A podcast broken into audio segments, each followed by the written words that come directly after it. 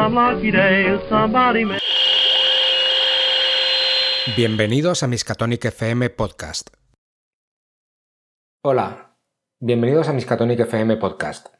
Yo soy Héctor y la charla que vas a escuchar a continuación ha tenido lugar en la jornada inaugural de las Ibero-Roll 2022, una jornada sobre juegos de rol nacionales que organiza la Asociación Malagueña Málaga Quest y en la que se reúne un montón de gente venida de toda España para jugar a juegos exclusivamente nacionales.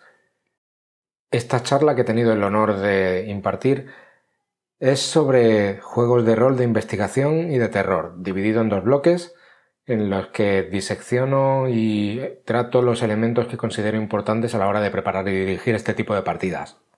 Espero que os guste. Imaginad esta escena. Una pesada manta de agua cae sobre vuestros hombros. La gabardina no es capaz de rechazar la lluvia, la chaqueta de cuero tampoco. Cae tanta agua que os cala hasta los huesos. Uno de vosotros sostiene un par de vasos de papel de café ya frío en las manos. El otro está abriendo el maletero de un coche, saca un par de linternas largas, grandes, pesadas, como el brazo de un niño, y un par de guantes de látex. Se encaminan hacia lo que parece ser la parte trasera de un bloque de edificios, una parte medio abandonada, llena de grafitis, en las que parece que los grafiteros se, desfogan y aprenden a, firmar o a, dejar su sello o empezar a practicar antes de atreverse con un sitio más peligroso. Entran en un bloque de edificios. Un agente de policía de uniforme los va acompañando y los va guiando. Uno de ellos pregunta eh, qué es lo que hay. Y la gente simplemente dice, no he tocado nada, eh, está todo tal y como lo he encontrado. A lo que uno de vosotros responde, eh, ¿a qué hora se ha determinado la muerte? A lo que la gente de policía responde, que es que no me explico bien, no, hablo claro, eh, el tipo no respira. de lo contrario, se habría ahogado encima de la salsa de espagueti. Estas dos personas caminan por un pasillo a oscuras. Apenas entra algo de luz por las vidrieras rotas, eh, llenas de polvo, el suelo está mugriento, hay cajas de comida y de basura apiladas por todas partes. Casi se puede percibir el olor a carne y a comida en descomposición. Al final del pasillo vemos una habitación en la que una televisión ilumina con su parpadeo una escena dantesca.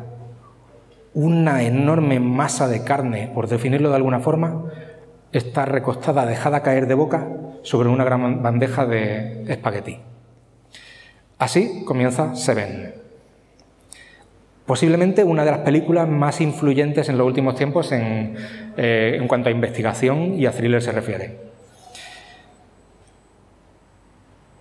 ¿Por qué quiero hablar de partidas de rol de investigación? Porque este tipo de historias nos atrapa desde el primer momento. Las eh, partidas de investigación eh, parten de una premisa fundamental y diferente eh, al respecto de otro tipo de partidas de rol. Y es que en este tipo de partidas lo que pretendemos que los jugadores consigan mediante sus personajes es resolver un misterio. Eso significa que el planteamiento es diferente de una partida que pueda ser eh, entrar en una mazmorra y, acabar con todo lo que hay, todo bicho viviente, conseguir un, tesoro o asaltar un castillo para rescatar a alguien que está capturado. Eh, o, partidas de intriga política. Considero, a mi criterio, que requieren un tipo de enfoque a la hora de prepararlas de, muy diferente de ese tipo de partidas. Eh, ni qué decir tiene que todo lo que voy a explicar aquí parte mm, en gran medida de mi experiencia personal, de la experiencia también de ver y escuchar a muchos directores de juego jugar y dirigir partidas de este tipo, a mm, chuparme 18.000 vídeos de YouTube y podcast de gente hablando de esto, porque eh, los que nos gusta esto sabemos que somos así de flipados y de intensitos. Y, por supuesto, esta es mi versión de, cómo habría que preparar y cómo dirigir partidas de, investigación y luego terror. luego hablaré también un poquito acerca del terror. Me encantaría que vosotros mismos, en el momento en el que queráis, si os gustaría aportar algo, una, experiencia personal u otra manera de hacer las cosas, que os sintáis con total libertad de levantar la mano y exponerlo o bien preguntar. Mm, esto me encantaría que fuese casi un diálogo. Volviendo al tema de la charla, mm, considero que este tipo de partidas requieren un enfoque diferente. ¿Por qué? Fundamentalmente porque los jugadores en el momento en el que saben que tu partida es de investigación, van a estar observando y escuchando al milímetro cada palabra que dices y que no dices. Y van a estar intentando diseccionar toda la trama, todas las inconsistencias, los posibles agujeros en la historia, eh, las pistas, cualquier desliz, algo que no hayas tenido en cuenta antes de, de dar comienzo a la partida, te la puede echar por tierra. Con esto no quiero asustar a nadie. No sé si aquí hay algún director novel o alguien que quiera atreverse a dirigir por primera vez una partida de, investigación. Mm, no es tan difícil, ¿vale? lo parece, pero no lo es. Eh, eh, si no tenemos todo ese tipo de cosas en cuenta, podemos llegar a una partida poco satisfactoria, con frustración por parte de tanto del director como de, los jugadores. Em, Creo que el primer paso a la hora de preparar una, historia de investigación es entender muy bien qué es lo que está pasando. Eh, no soy un experto en periodismo, mm, alguno de vosotros probablemente a lo mejor sí que ha, estudiado esto en, algún momento, tú seguro. Eh, hay una, regla de oro en el periodismo que eh, dice que un buen artículo, un buen reportaje, lo que sea, debe responder a una serie de preguntas, a la, la regla de las W. ¿vale? Eh, esas W son las preguntas que debemos ser capaces de responder eh, en ese artículo periodístico o lo que sea. En, cuanto a una partida de, investigación, ese tipo de preguntas, esas preguntas concretamente, son las que el, director debería saber previamente y tener agarradas en la palma de la mano antes de empezar a dirigir. Esas preguntas son eh, quién ha hecho lo que ha hecho, mm, cómo, qué ha sido lo que ha hecho, por qué, cuándo, dónde, es decir, cuanto mejor conozcamos todo lo que ha ocurrido hasta el momento en el que comienza la partida, es decir, de dónde viene todo, qué ha pasado hasta este momento, eh, mejor vamos a ser capaces de adaptarnos a los que los jugadores luego nos planteen.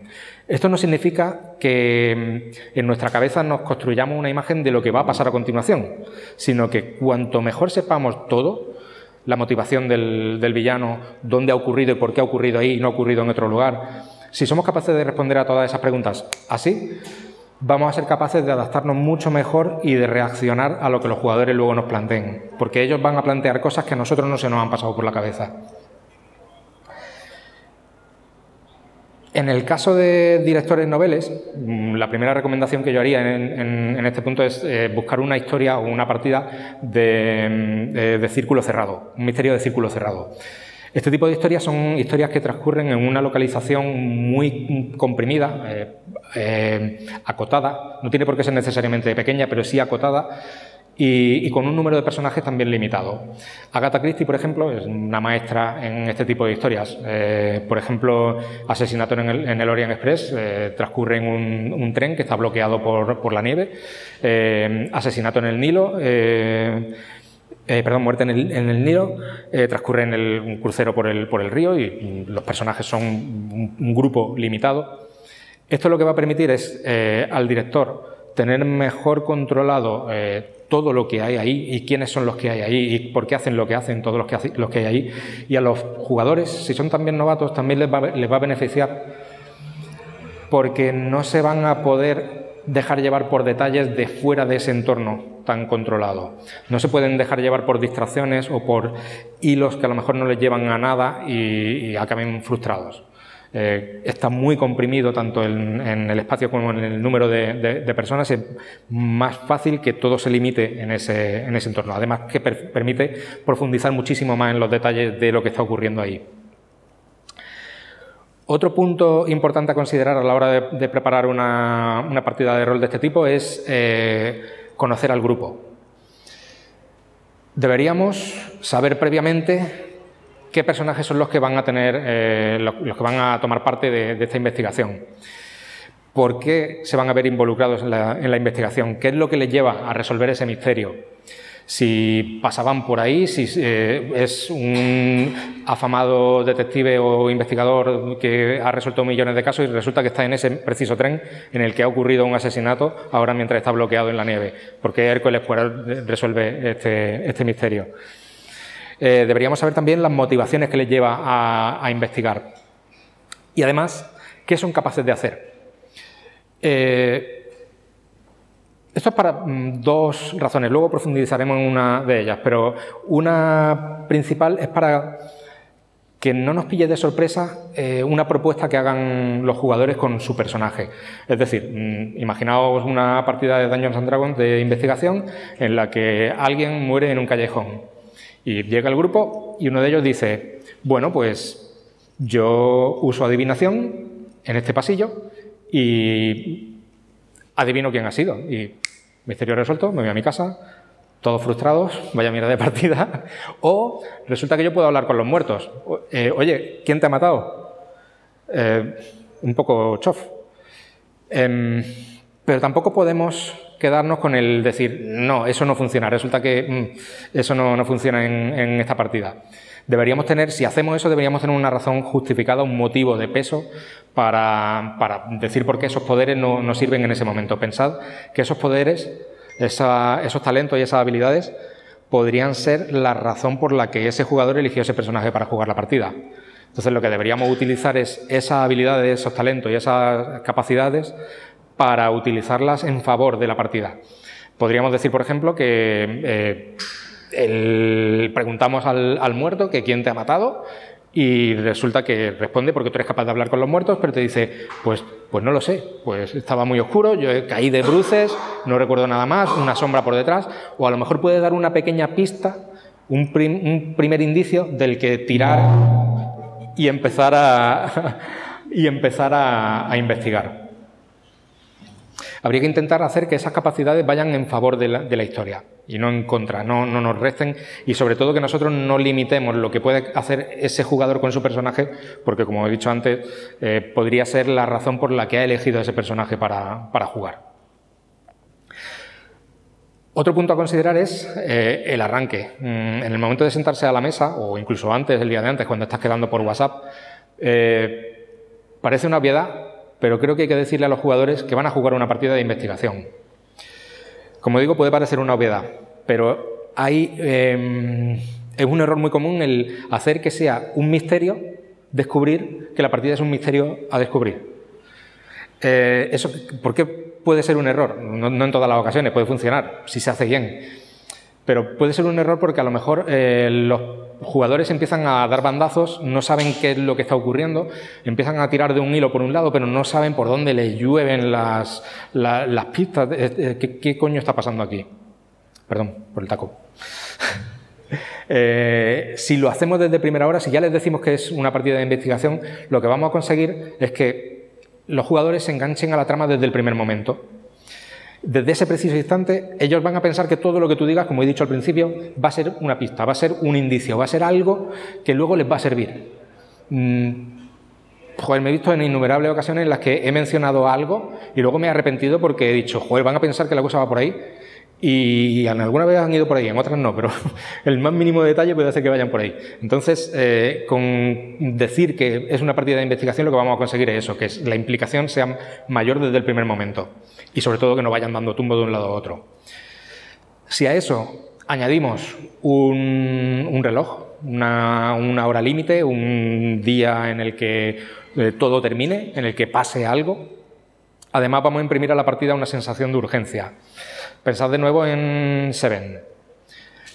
Eh, muere uno, de pronto muere otro, de, pronto muere otro y dicen, joder, aquí hay un, patrón, que es que esto es un pecado capital, esto es otro, esto es otro. ¿Cuántos pecados capitales hay? ¿Ocho? No, siete, eh, diez. Pues hay X. Pues va a morir toda esta gente. Tenemos que actuar y tenemos que descubrir quién es el que está haciendo esto, por qué lo está haciendo y quién va a ser el siguiente. Tenemos que intentar evitar que esto ocurra. Eso es un reloj. Pues no es un reloj eh, limitado en el tiempo, porque no es mañana a esta hora van a estar todos muertos, pero es un reloj porque eh, le imprime esa, eh, necesidad de, ir avanzando en la historia para resolverlo antes de que ocurra algo peor. También puede ser un reloj literal, es decir, mm, tal día a las 12 de la noche explota una bomba, no sabéis dónde es y tenéis que lograr esto para conseguir evitarlo. ¿Cómo llegamos a resolver ese misterio? Pues es obvio, a base de pistas. Las pistas van a ser el, alimento, la gasolina que va a hacer que la partida siga en marcha. Em, las pistas, eh, veremos que hay varias maneras de obtenerlas, luego vamos a hablar de, los sistemas de juego y, y, qué ocurre cuando las tiradas no funcionan como nos gustaría que funcionasen y todo esto. Pero deberíamos pensar también cuando planteamos la, partida que los jugadores van a ir por caminos por los que tú quizá no, no, habías pensado previamente que podían ir. Pero sí que debemos pensar que esos caminos quizá aporten positivamente a la historia y deberían ser recompensados. A lo mejor hay una pista en una localización y resulta que los eh, investigadores o los personajes, los héroes o lo que sea, van allí y no miran directamente la localización. Sin embargo, se van a hablar con un tipo que ven por allí, el, conserje del edificio. Eh, y allí simplemente lo que había era un recibo de un restaurante de donde podría ser que hubiera comido el asesino o la víctima, quien sea, me da igual. Pero no ha mirado allí.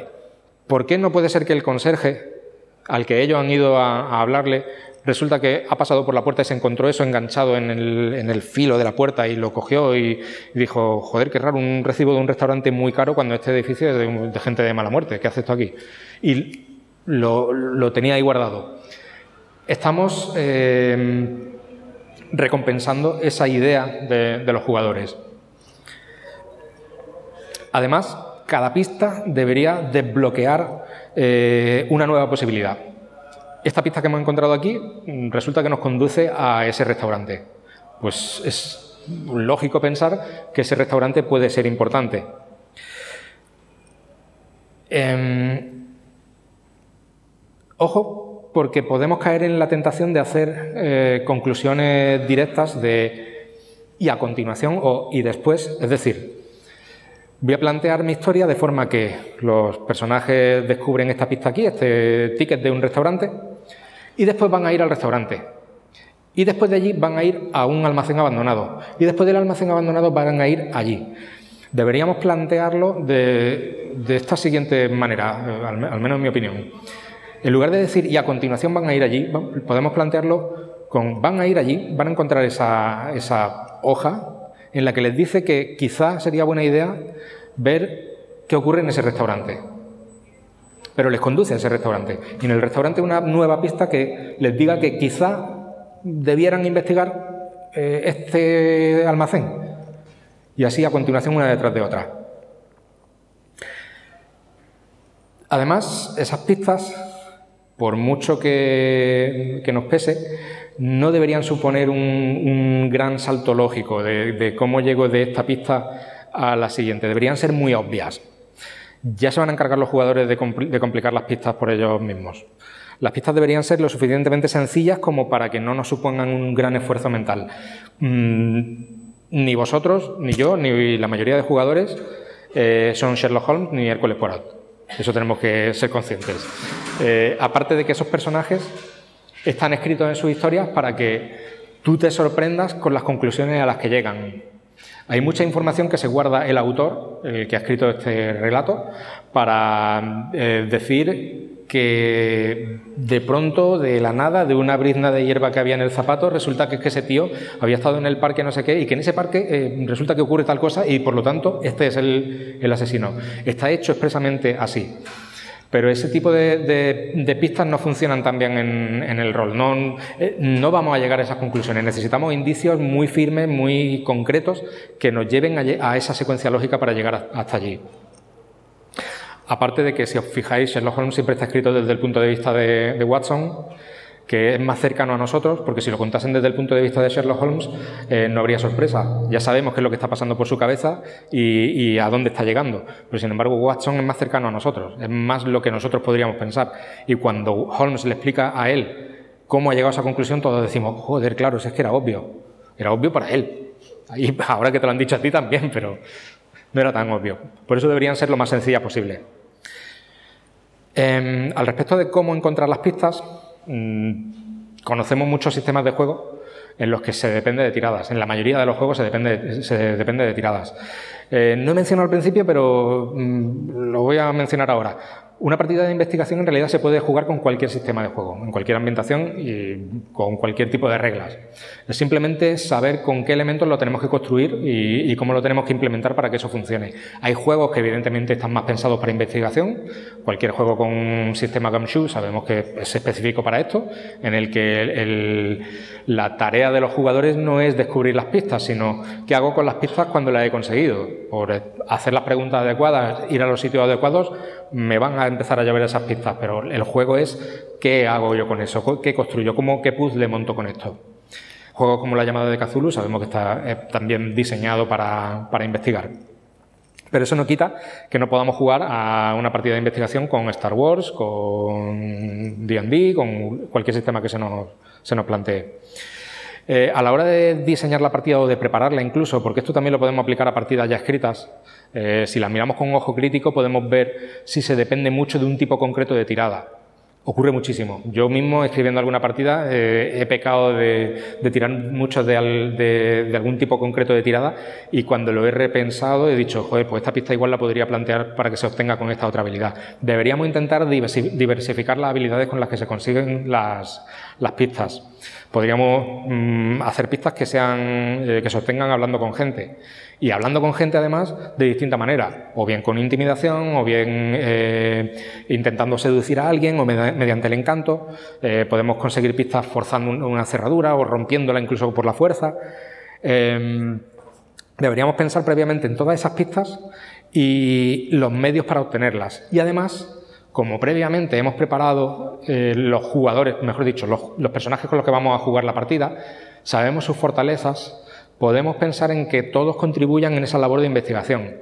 Eh, ocurre también con bastante frecuencia que en un grupo de investigadores en una partida, por ejemplo, de la Armada de Cthulhu, que es el sistema que yo mejor conozco, haya un grupo de gente que esté más eh, centrado en la parte de, investigación, de documentación, de búsqueda de información, y una parte más que sean los tanques del grupo, los que van armados y todo esto.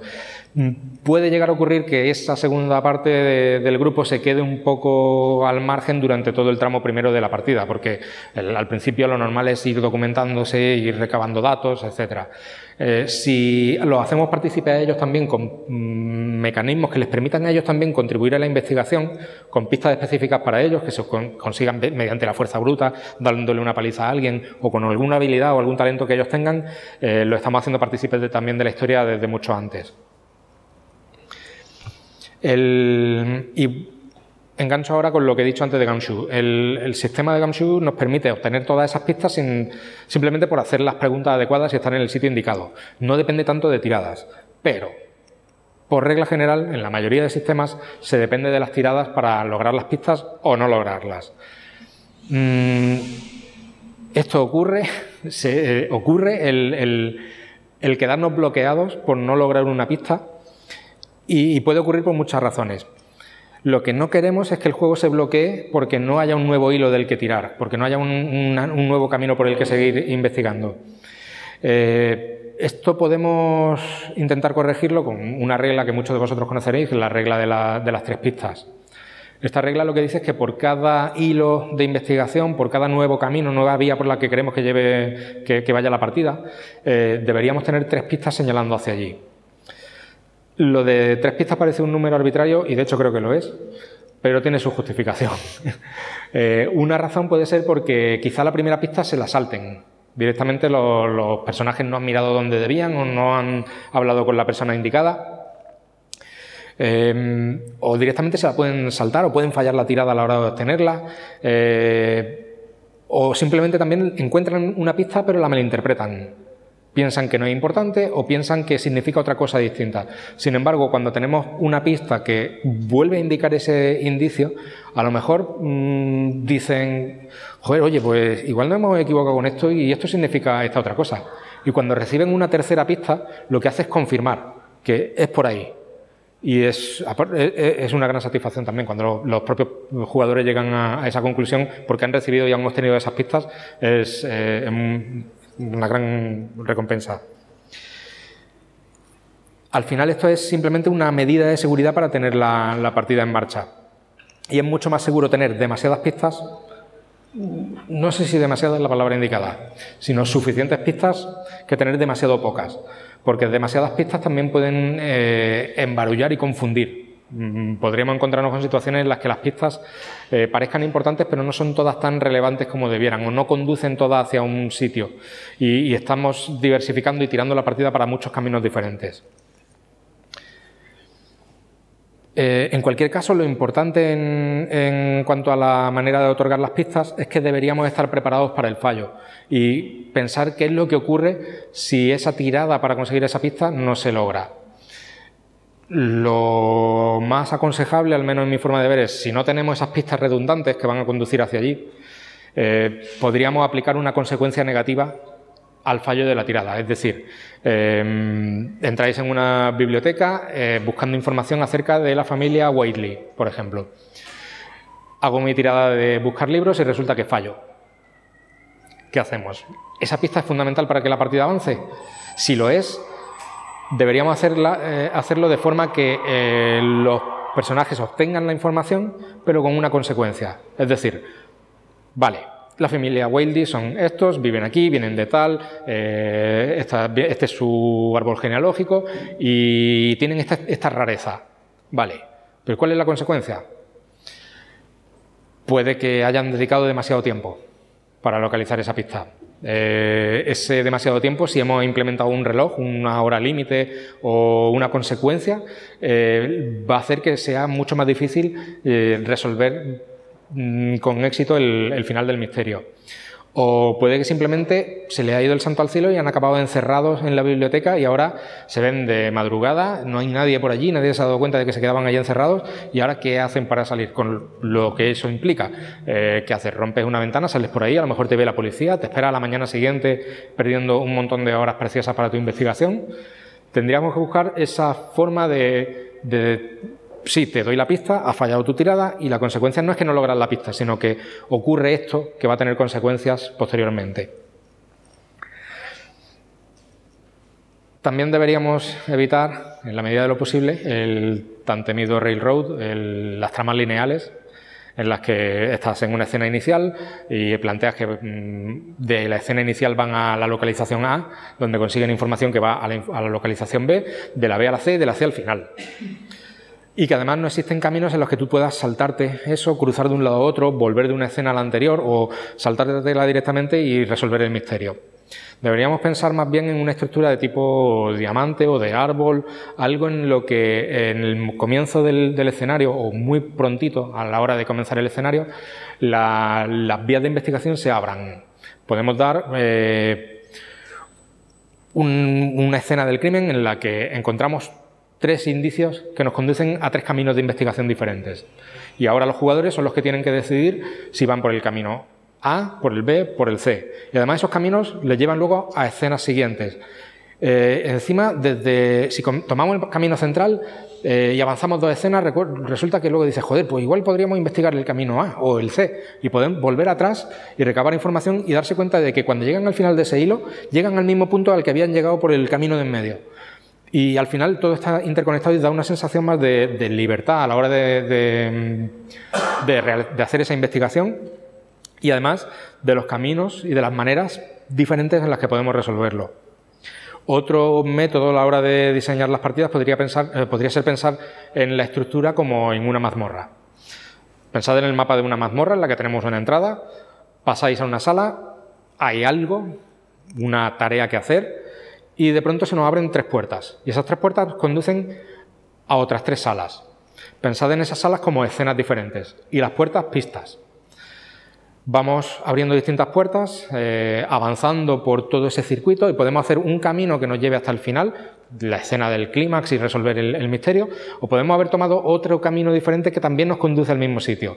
Incluso volver y ir por el anterior. Y diréis, ¿y qué pasa con, puertas secretas, eh, habitaciones que no conducen a ningún sitio.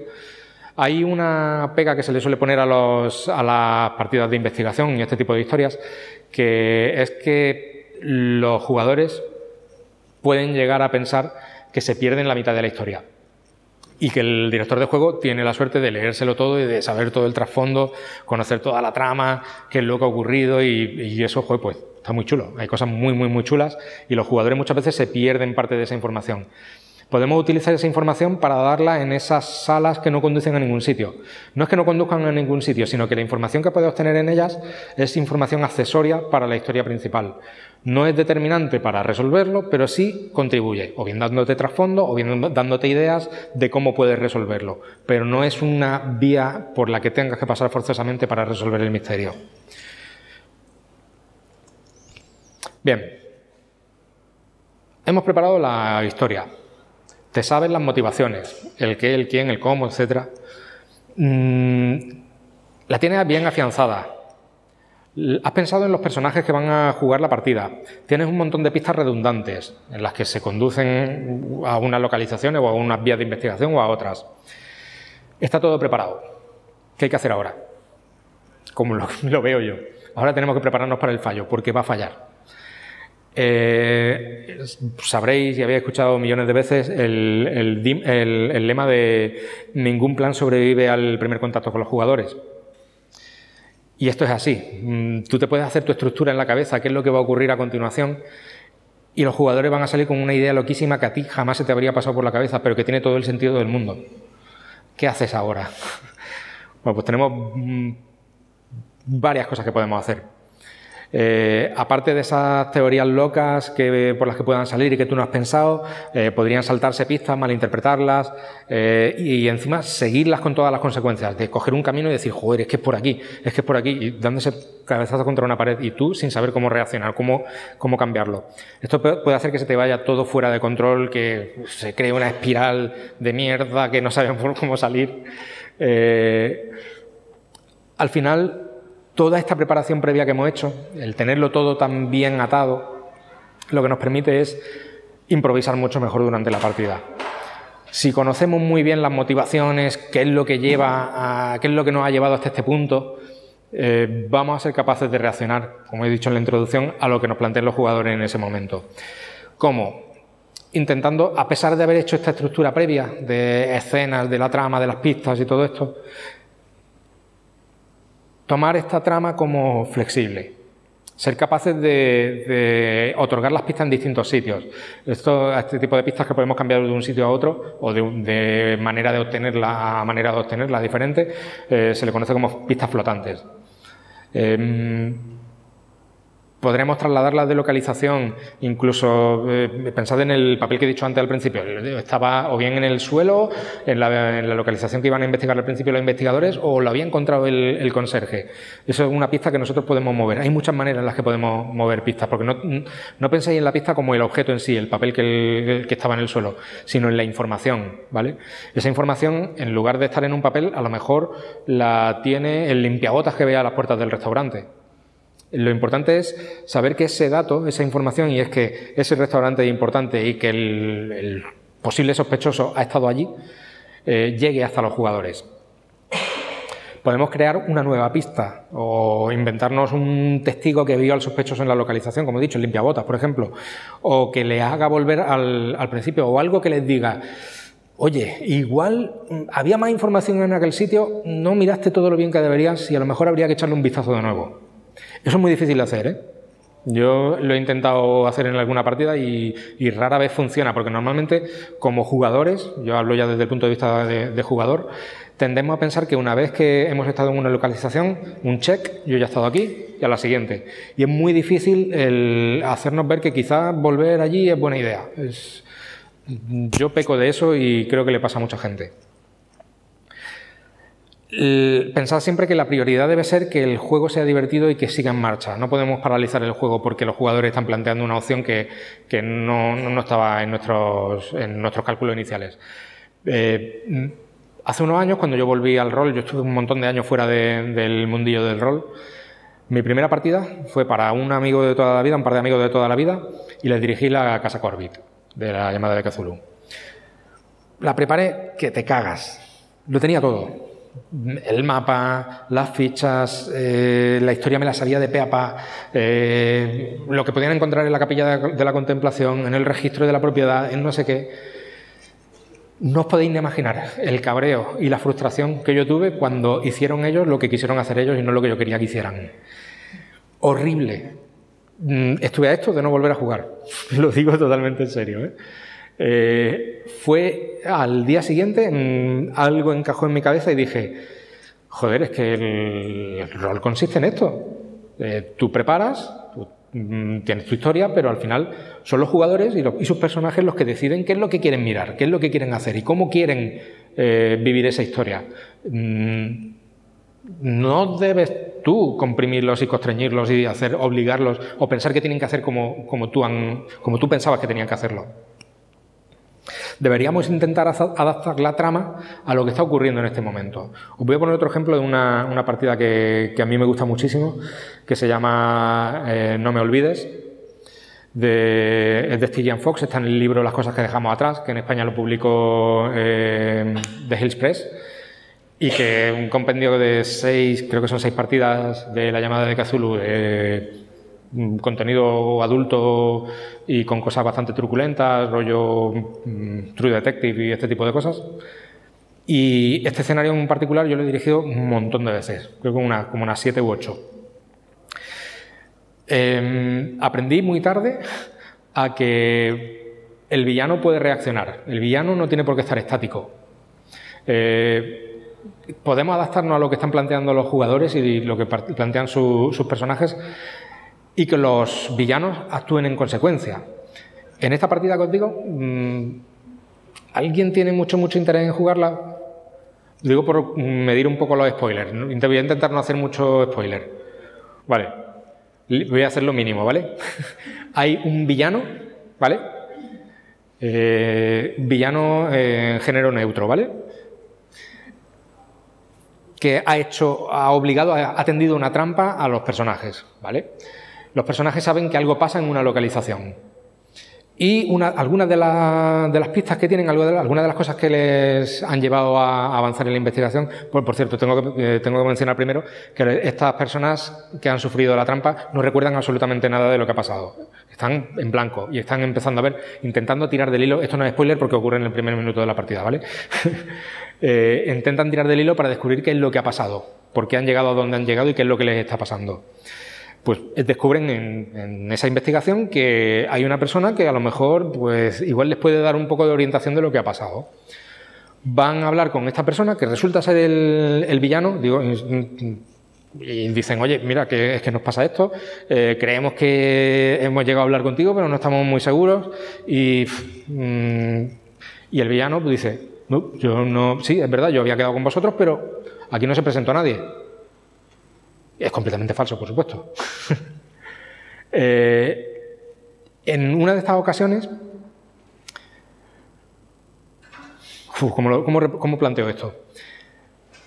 Si os gusta mucho interpretar, y entiendo que al que le, gustan los juegos de rol le gusta interpretar, eh, cuando interpretáis un villano, hay muchas veces en las que podemos hacer que ese villano se delate siendo villano o que interpretemos también cómo quiere autoencubrirse que los personajes, que los jugadores crean que esa persona no tiene nada que ver.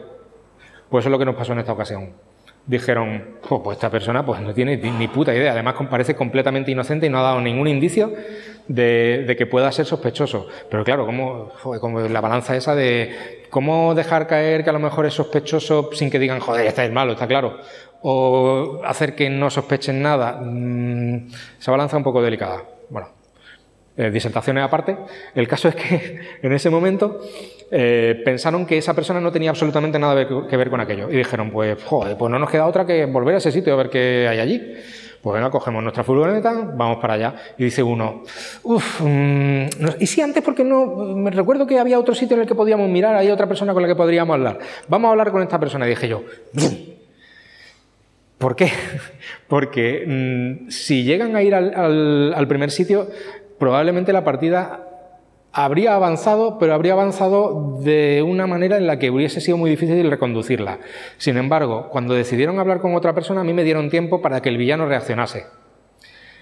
Y dije, joder, pues mm, sé por qué el villano ha llevado a los investigadores allí, sé qué es lo que pretendía, sé, lo, sé qué pensaba que pasaría a continuación, pero resulta que no ha, pasado lo que pensaba que pasaría. Eh, ¿Qué haría el villano a continuación? Pues dice el villano, pues cierro la puerta aquí, me subo en mi coche y voy a toda pastilla para el sitio al que iban a ir los investigadores. Y voy a intentar llegar antes que ellos. Y voy a intentar limpiar aquello de todo rastro, de toda huella que les dé indicios de que ellos han estado allí y de que yo he estado allí con ellos. Al rato, los investigadores van a esta localización, hablan con esta otra persona que de verdad no tenía nada que ver y dicen, joder, pues ya no nos queda otra que volver a este sitio. Van conduciendo por el coche, pues resulta que en la distancia veis una nube de polvo y un coche que viene hacia vosotros. Y todos diciendo, joder, pues esto es un campo abandonado, que coño, qué, raro, por aquí no pasa ningún coche y ahora me voy a tener que apartar un poco la cuneta porque solamente eh, cabe un coche. Y cuando pasan por al lado, miran de reojo y dicen, ¡Hijo puta! ¿De dónde viene ese? Y ahí es cuando ellos se dan cuenta de que ese es el villano. Por eso digo que incluso lo inesperado, si sabemos bien las motivaciones y hacemos que los, villanos y, el escenario eh, reaccione a lo que están haciendo los personajes, podemos reconducir fácilmente la historia. Lo que sí tenemos que evitar es el que el villano se plante delante de los héroes investigadores y diga, ¡Ja, ja, ja, me habéis descubierto! Este es mi plan y os cuento todo el chorrazo, porque le estamos restando a ellos la potestad, la satisfacción de descubrir por sí mismos qué es lo que estaba pasando. Eso es un, recurso un poquito ya... está pasadito, pasadito. Ya ni en James Bond me parece que lo hacen.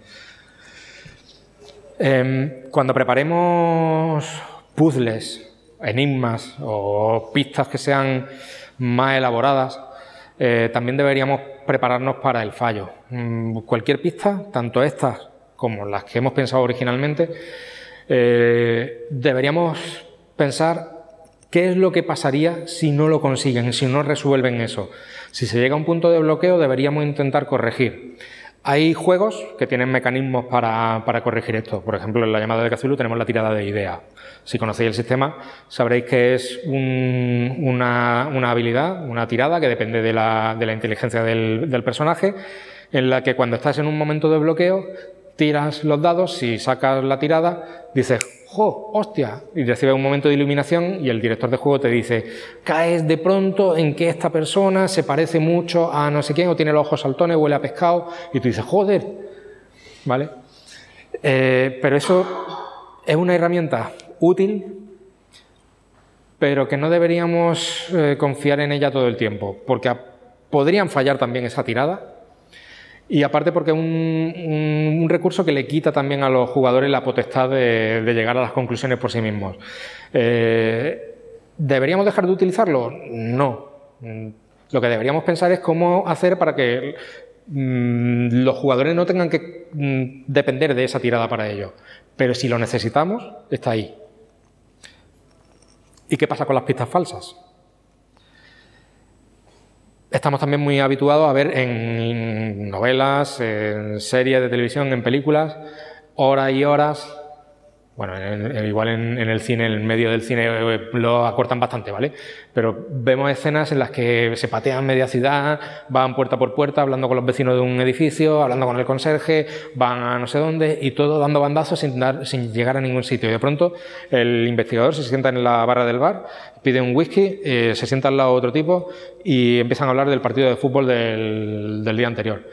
Y el otro diciendo, joder, hay que ver, ese tío parece que tiene dos piernas izquierdas porque mira cómo le da la patada al balón y no sé qué. Y el, y el investigador dice, hostia, dos piernas izquierdas. Y es que resulta que el tío este tenía dos piernas izquierdas. ¿Qué coño pasaba ahí? Yo que sé, me lo he inventado. ¿eh? A lo mejor tenía dos piernas ortopédicas y eran las dos izquierdas y va dando vueltas siempre hacia la derecha. No sé pero tiene ese momento de revelación gracias a lo que otra persona ha dicho. Eso está muy chulo ahí, es muy divertido en ese tipo de historias, pero sin embargo, en las partidas de rol de investigación no funcionan tan bien. ¿Por qué? Eh, si sembramos la partida con muchas pistas de este tipo, en las que los investigadores van a empezar a darse de cabezazos contra paredes que no llevan a ningún sitio, pueden acabar frustrados, cabreados y teniendo la sensación de haber estado perdiendo el tiempo ya van a sacar ellos las locas teorías y los caminos extraños, vamos a intentar no putearlos más de lo necesario. ¿Vale? Eh, una cosa es que los investigadores, los personajes o los jugadores no resuelvan el misterio porque es complejo, porque hay muchas pistas, y otra cosa es que nosotros trabajemos en complicarlo para que no lo resuelvan, que eso es muy frustrante. Nuestra labor debería ser desconfundirlos, dándoles esas pistas y haciendo que la historia avance para que ellos lleguen a la conclusión y resuelvan el misterio.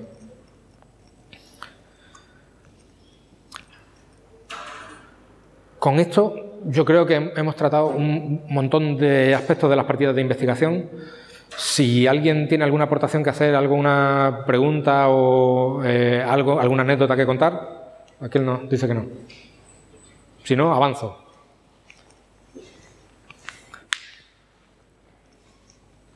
Yo, por ejemplo, una cuestión que pediría para hacer más novatos en el puede pasar que algún jugador se empiece a descubrir quién es el villano al principio de la partida. No pasa nada, porque tendrá que demostrar, tendrá que conseguir las pruebas para poder encarcelar a esa persona, sí. o poder eliminar a un inocente de la cárcel que está Que no sé tampoco, que si es evidente que es el malo no hay problema. Lo importante es que la aventura no se pare por eso, que sea... Pero para eso hacen falta muchas tablas. Eso, es verdad. en la medida de lo posible, si tenemos una, partida en la que nada más empezar se abren un montón de puertas delante de nosotros, de la puerta 1 a la 8 elige, y resulta que va a la 7 y ahí está el malo y dice, joder, pues este es el malo, pues mm, corremos ese, ese, riesgo de que la partida se te pueda llegar a bloquear.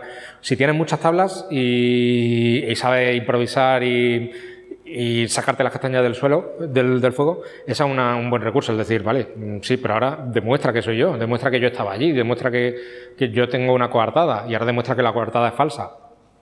Eso es, importante considerarlo.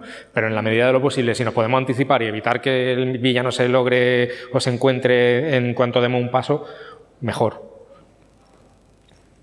¿Alguna otra? Yo te una pregunta. ¿Y qué pasa cuando a los jugadores los dados no les acompañan? Están en el sitio apropiado, las pistas están ahí, pero los dados no contribuyen a que la jugada funcione. Y se para la partida por eso. Pues, no están descubriendo las cosas porque los dados no están sacando las tiradas. Ya, eso es, sí, eso lo, lo, suyo es aplicar, la, aplicar consecuencias, por ejemplo. Es decir, pues vale, eh, tu tirada ha sido una mierda, mmm, según el resultado no logras... el, fallar una tirada de dados tendemos a pensar que es no lograr el objetivo, pero no tiene por qué ser siempre eso. Podemos lograr el objetivo con una consecuencia, aplicando pues... Eh, en el trayecto que ibas hacia allí has pinchado el coche y ahora va a perder el tiempo cambiando una rueda. Mm, hay muchas situaciones en las que es muy difícil eso, ¿eh? que eh, inventarse una consecuencia así en el momento sobre la marcha es complicado. Entonces, si eso ya lo hemos pensado con anterioridad y tenemos una buena lista de consecuencias pensadas, eso también es un buen recurso a tener a mano. Pues si van en coche puede pasar esto. Si están investigando la lectura de un libro, pues les puede pasar esto otro, o se pueden quedar dormidos, puede pasar. Si tenemos eso ya pensado de antemano, nos puede ayudar. Pero yo lo que hago habitualmente es eso. vale, esto lo logra, sobre todo si es fundamental para que avance la investigación eh, aplico una consecuencia y punto. Si la pista no es relevante o no es determinante y lo único que aporta es color o es una redundancia de algo que ya tienen, pues simplemente no lo encuentran. También podemos hacer eso.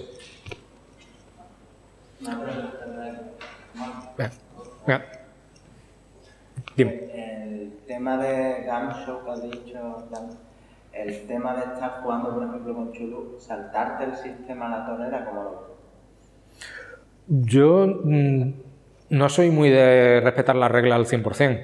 En realidad, mm, lo primero, o de lo primero que te dicen los libros es que las reglas son esas, pero que tú las adaptes, que la regla primera es que tú la adaptes a como te dé la gana, de manera que sea divertido para ti.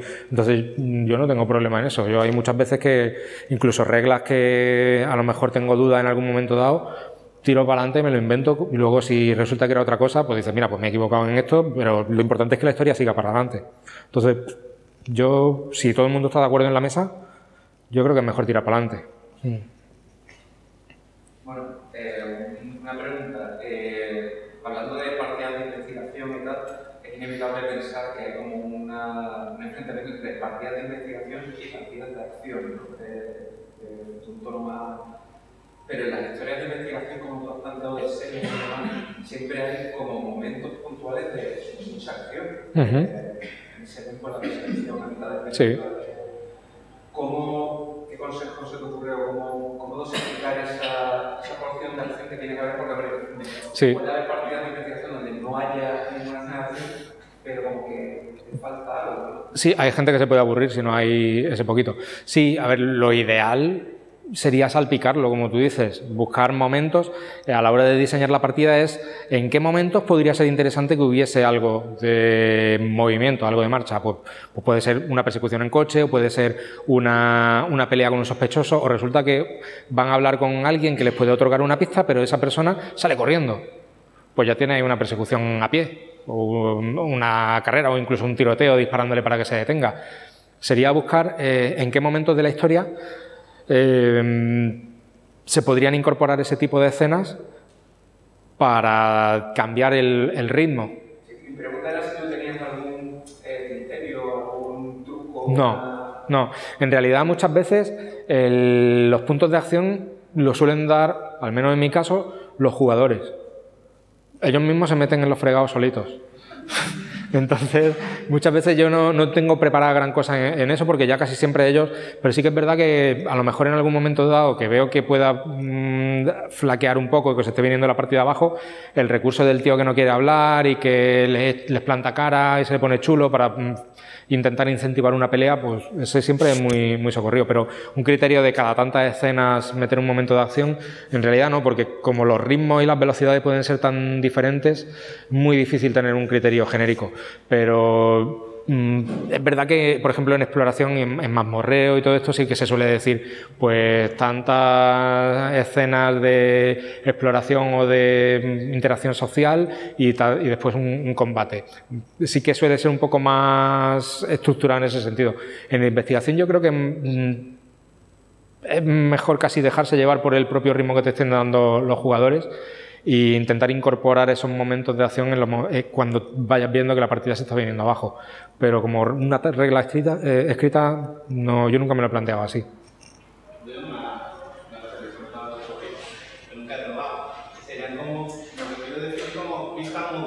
Uh -huh. donde un personaje describe un trocito de información que otro personaje tiene un trocito de información y otro tiene otro trocito. Entonces tiene que combinar entre los sí. toda la información y decir, oye, pues según el que yo tengo, es que esto es un objeto azteca. Que el otro dice, ya, pero este material no funciona. Eso eh, es una derivación de la regla de las tres pistas, al final.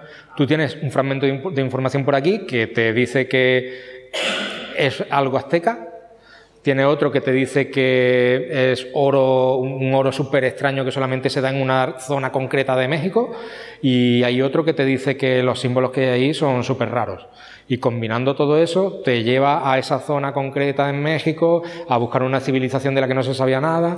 Eh, al final es una, es una derivación de esa regla de las tres pistas. Pero eso es, genial. Sí, sí, yo creo que eso funciona súper, súper bien. Porque además, eh, ahí va, está todo. Y no son tres pistas que te digan, ve allí, ve allí, ve allí, las tres veces, sino que cada una va aportando un trocito para que tú llegues a la conclusión de que hay que ir allí. Sí, sí, eso es genial. Tengo, eh, en, en, ese momento en el que en la partida los jugadores llegan a la conclusión, por desgracia errónea, de que tienen que ir a sitio B y no es el sitio B, en esa espiral de que no, que tenemos que ir para allá porque estamos sobre que, que tenemos que ir allí. En ese momento, ¿qué, suele, ¿qué se podría hacer para salir de ese entuerto de que no, que se están equivocando? Yo, yo depende. Si estoy jugando una campaña en la que el tiempo no esté tan limitado, a lo mejor los dejo y vamos por ese camino avanzando un rato hasta que vean que por ahí no es. Si es un one shot o si ya me he cansado de esa vía, yo un recurso que suelo utilizar, a lo mejor otro utiliza otro tipo de recurso, yo juego con las elipsis. Yo, me dicen, pues venga, pues yo voy a hablar con, con tal tío. Digo, vale, pues vais en coche, pasando horas, llegáis a esta localización y después de hablar con un rato con esa persona, ni siquiera jugamos la escena. Después de hablar un rato con esa persona, llegáis a la conclusión de que no tiene nada que ver y que simplemente estaba por allí por casualidad. Y volvemos a la trama principal. Y no pasa nada.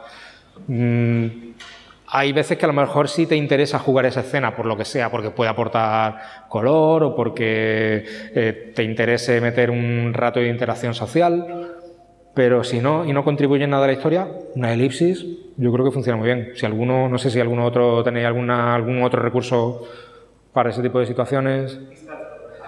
Matar también es buena idea, sí. Sí, por ahí nos es todos muertos. Yo lo que sí he hecho es, si veo que es factible hacerlo, mover la pista. Correcto. Esa, Si tiene una lógica, ahí va. pueden encontrar algo de alguna manera de ahí sacar una información que la equilibre a Correcto. Eso es lo que mencionaba al principio de, de darles un- una recompensa a los jugadores por las ideas que tengan. Si tiene sentido y resulta que hay una pista que esa persona puede dar, como tú has dicho, pues perfecto, pues resulta que esa pista la de esa persona. Pues cojonudo. Sí, de otra manera.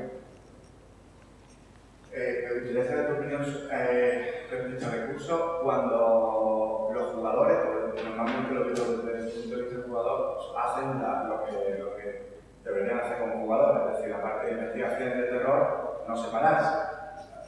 Eh, se separa, cada uno en un sitio y llega un momento en el que la partida o el momento, evidentemente que no queremos forzar esa reunión, ¿cómo, cómo suele...? Eh, ah, Creo que no te he entendido bien del todo. A ver cómo. Sí, sí. está abierto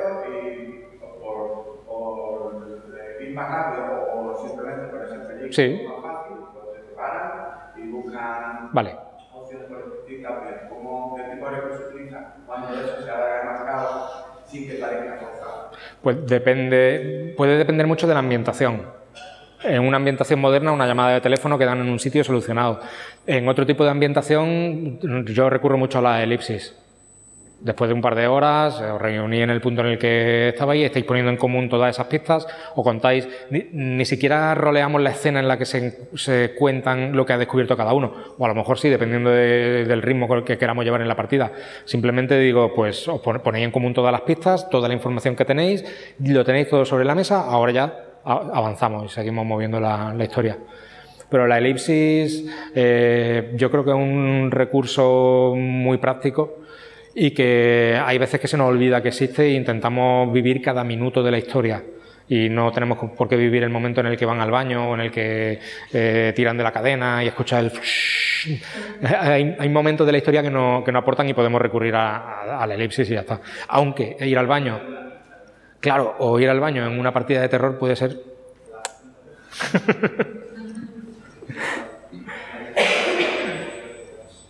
¿Tenéis alguna otra pregunta? Sí. Ahora que hablábamos de workshop, si, ¿cómo te funcionan las partidas de investigación y tiempo? Es decir, que hayas tenido que conseguir cierta pista mm, para cuando llevemos una, una hora de sesión. ¿Eso funciona bien aquí o, o tiene tiempo?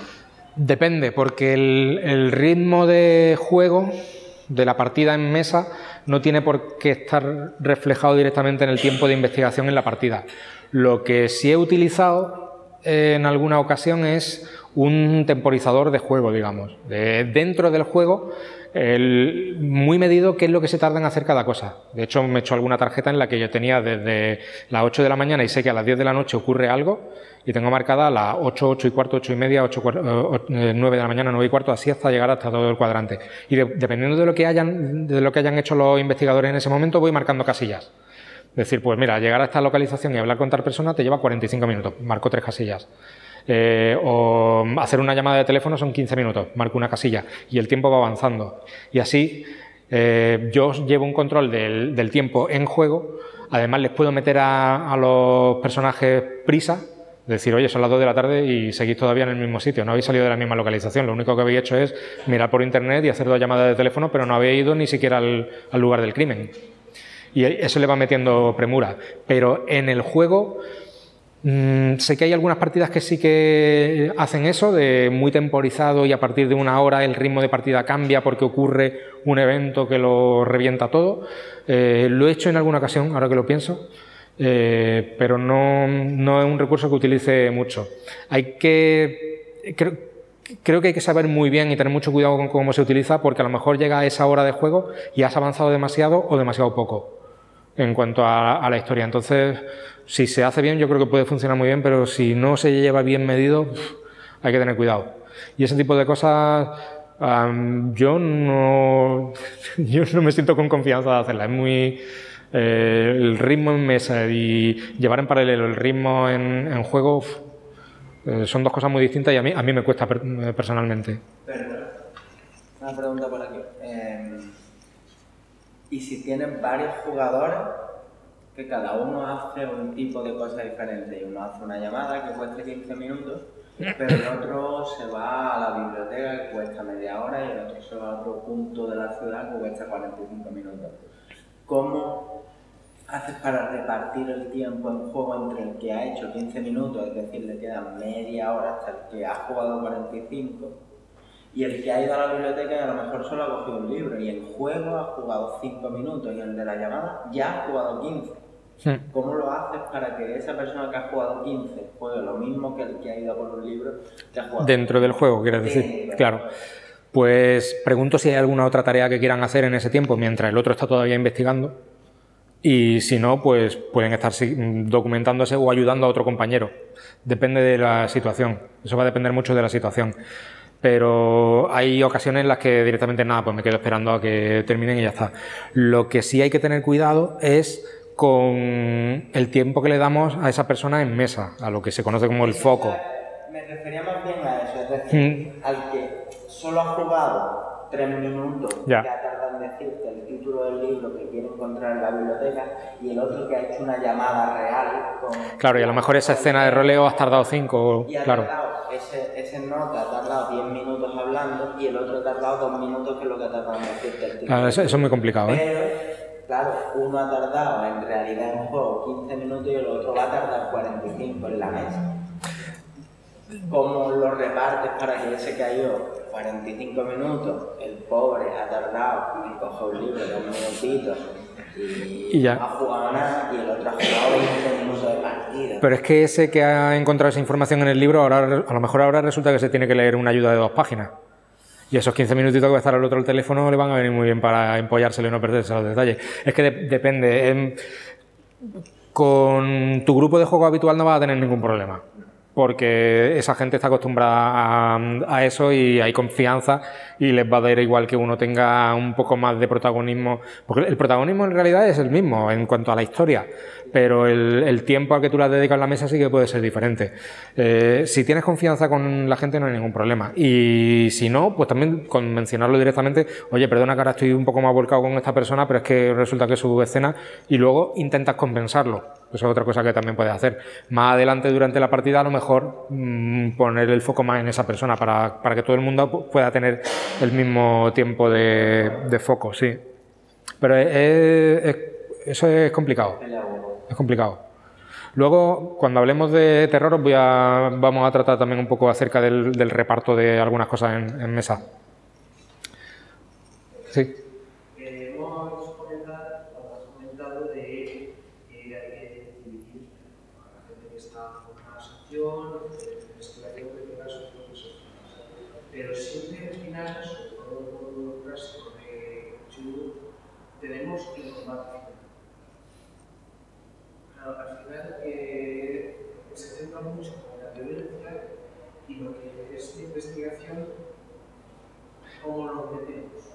Claro, va a depender mucho de cómo esté diseñado el escenario, de cómo sea la historia, de cómo sea la, posible resolución de la partida, porque no tiene por qué resolverse con, combate. Lo más normal es que haya algo de, acción o alguna escena de ese tipo, pero a lo mejor resulta que esos que están los eruditos eh, pueden estar contribuyendo de alguna forma, porque pueden estar dando, después, pueden recordar de pronto durante la escena de combate que habían leído en el libro que ellos habían descubierto que tenía una debilidad debajo de las axilas.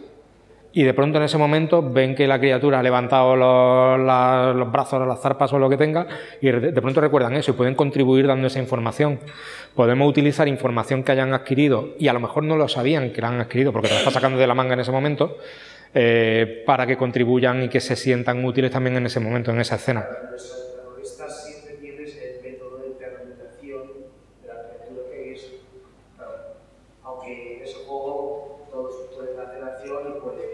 Claro, en realidad en cualquiera, sí.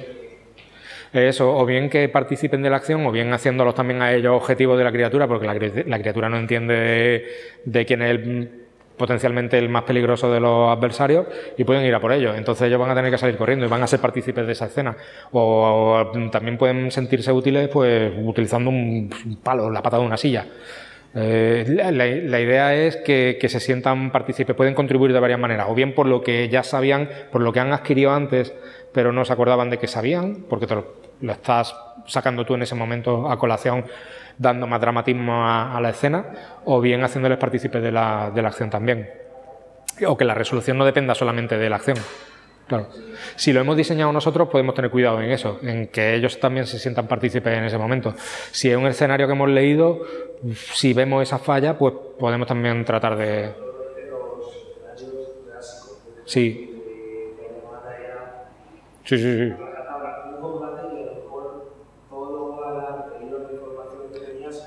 Lo único que ha servido era para llevarlo allí. Exacto, exacto. Sí, sí, sí. Lo que pasa también es que eh, mm, en muchas de las partidas clásicas, la solución mm, o cómo resolver positivamente el, escenario no, está implementado para que sea con, violencia. A lo mejor es por algún mecanismo, un conjuro o de expulsión o cualquier historia, pero rara vez se lleva a la mesa eso. Porque luego los, los jugadores no dedican, o sus personajes no dedican luego el tiempo a empollarse esos conjuros porque saben que van a perder cordura y no lo utilizan luego en partida. Yo, yo uf, creo que en muy poquitas partidas he llegado a ver eso, ¿eh? Y mira que la ma- la mayoría de escenarios clásicos están diseñados para eso. Pero al final recurrimos a la, a la Thompson o al lanzallamas, dinamita y a lo que sea. Dime.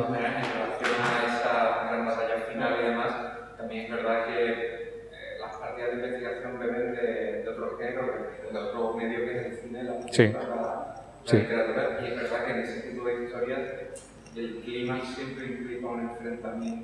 Sí. No tiene por qué ser violento.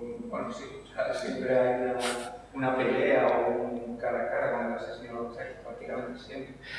Sí, eso es, es cierto. Y, y normalmente concluir con eso, eh, joder, es un momento de subidón.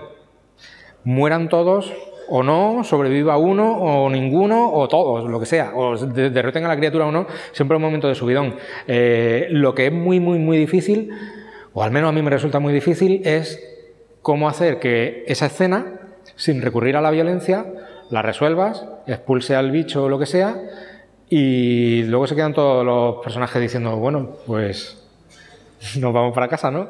Es un poco como, como de bajona, si no hay un poquito de acción. Entonces, eh, incluso en ese tipo de, de escenas en las que se resuelva por algún medio no violento, habría que buscar cómo incrementar la tensión, cómo hacer que, que parezca que hay mucho en juego en ese momento y llevarlo en una rampa creciente hasta un clímax que no sea luego una bajona cuando lo resuelvan sin, sin disparar, por ejemplo.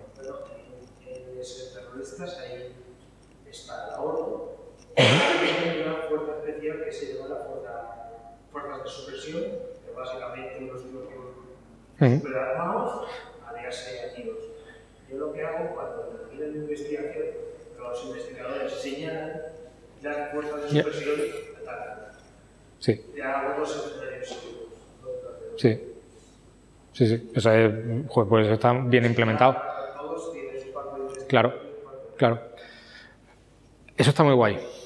Pero a mí, particularmente a mí, el terminar la partida así me... da- Porque sí, pero, pero porque hay que, hay que llegar a ese punto de manera que parezca, o pues no, que parezca no, perdón, yo, creo que he utilizado una palabra incorrecta, que sea evidente que se ha resuelto gracias a lo que han hecho los otros, para que tengan la satisfacción, porque no parezca que eh, hemos llegado hasta aquí, pero ahora ya estos son los que resuelven todo. Entonces,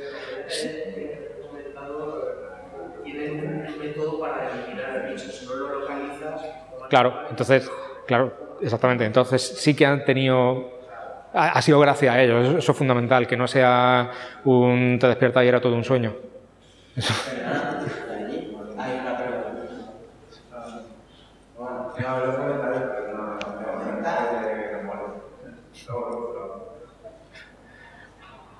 ¿Alguna otra?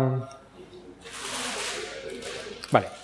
Pues si os parece voy a, empezar ahora con la parte de terror, pero va a ser un poquito más corto que la parte de investigación. Eh, de nuevo, al igual que con las partidas de investigación, para, el terror podemos utilizar cualquier sistema de juego.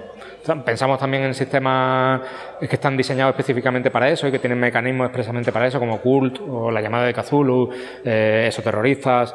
Eh, hay muchos juegos que, están pensados específicamente para esto, pero podemos jugar terror en cualquier ambientación y con cualquier sistema de juego, porque el, terror no depende realmente de los elementos. Ahora voy a, voy a explicar qué quiero decir con eso. De hecho, mm, tendemos a confundir terror con horror.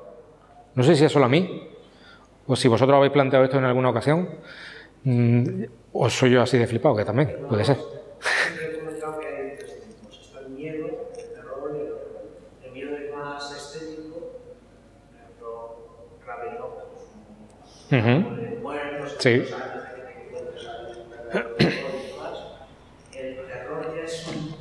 más y el horror es ya que afecta a los personajes. Claro.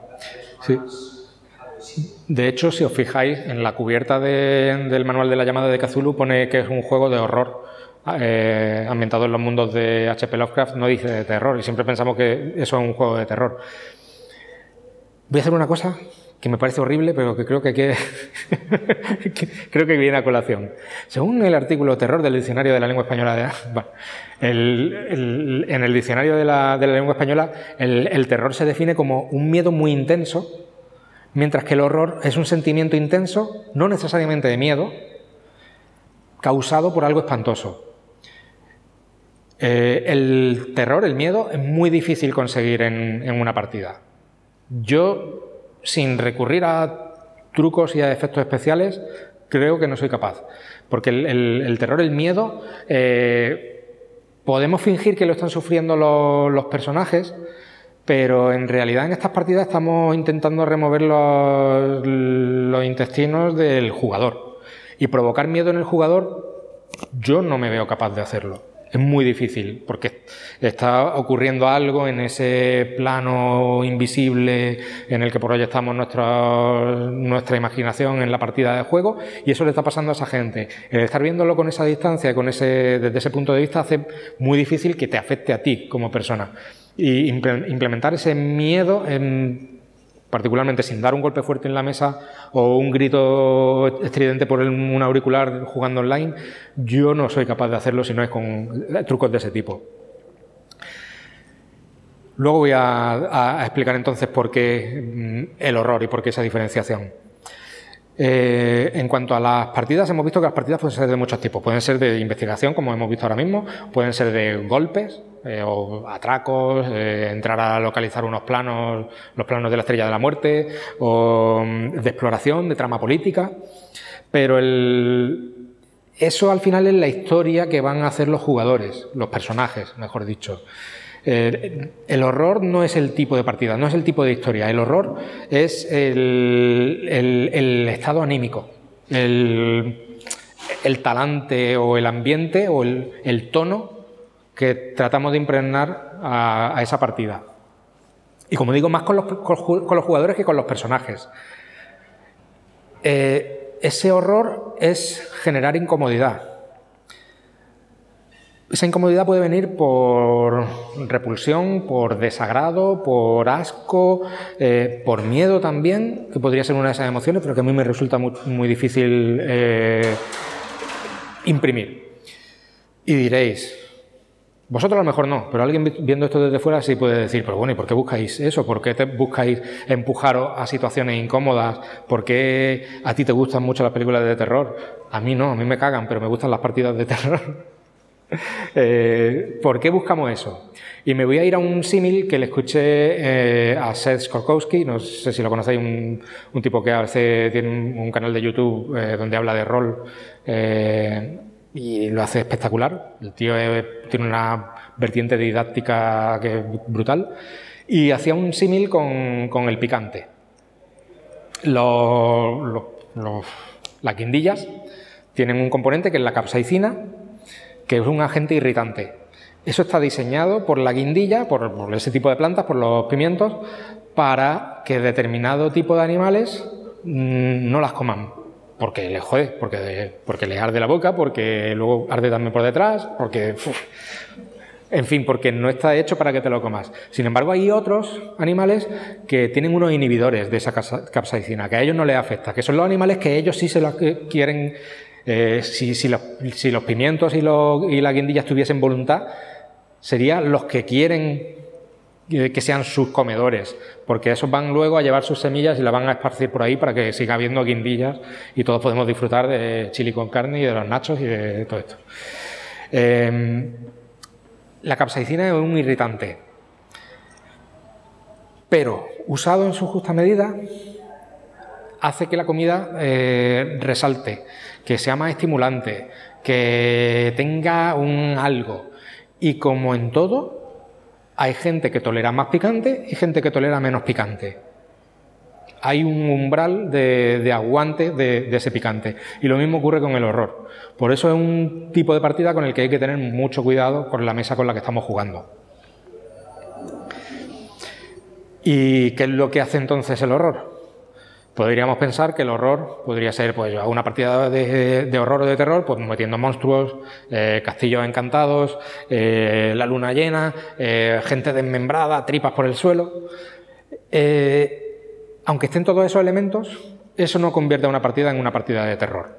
Esos son elementos que pueden estar en cualquier tipo de partida realmente, o en cualquier tipo de historia, y en cualquier medio, ya puede ser literatura, película, cine, eh, series, lo que sea. Lo que buscamos no es eh, utilizar esos elementos, lo que buscamos es conseguir un tono en la partida. Hay muchos juegos en los que hay monstruos. Dungeons and Dragons, por ejemplo, tenemos los azotamentes, los contempladores, que son unas criaturas horribles, llenas de tentáculos, vistos objetivamente son feos de narices, y encima son unos rivales del copón, que es lo que no te gustaría cruzarte, pero eso no convierte una partida en la que salgan ese tipo de monstruos en una partida de terror. Los vampiros están en muchos tipos de historias. Los vampiros pueden estar en una historia de terror como El misterio de Salem Slot o Drácula, o también pueden estar en Brácula. ¡Brácula! Con B de barbate. y eso no la convierte en una película de terror. ¿Cómo podemos eh, echar leña a ese, a ese tono, al fuego este para impregnar del tono de horror a la partida. Eh, una de las maneras es eh, utilizando las descripciones.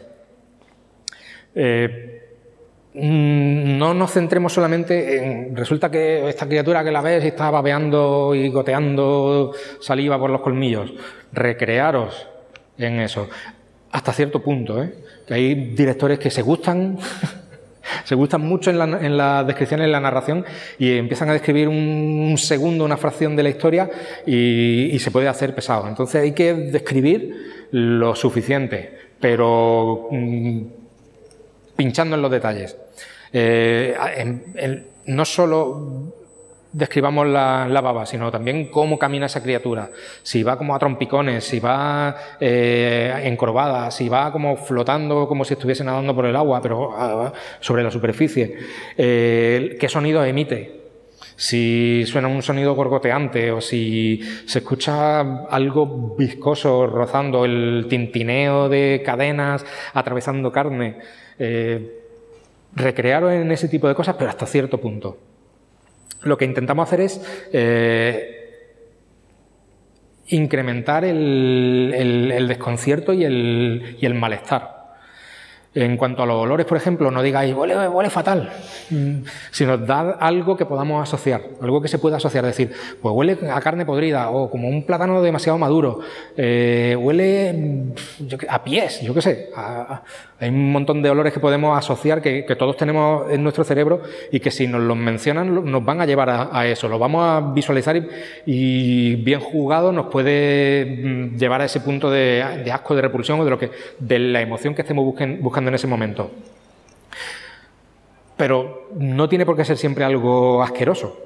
¿vale? A la hora de describirlo. También puede ser algo que esté completamente fuera de lugar, eh, algo que no nos esperemos, porque eso va a contribuir a generar esa sensación de incomodidad. a lo mejor el, olor que te viene es de pescado podrido y rosas, o de vino, o del perfume de tu padre, o algo que te evoque algo que tú, que lo tengas aquí, que en cuanto lo mencionan, sale.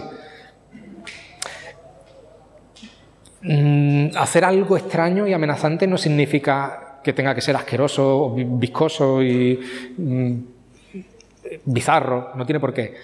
Eh, podemos encontrar esa incomodidad poniendo elementos que no pertenezcan naturalmente a esa, a esa escena, algo que nos genere ese desconfort.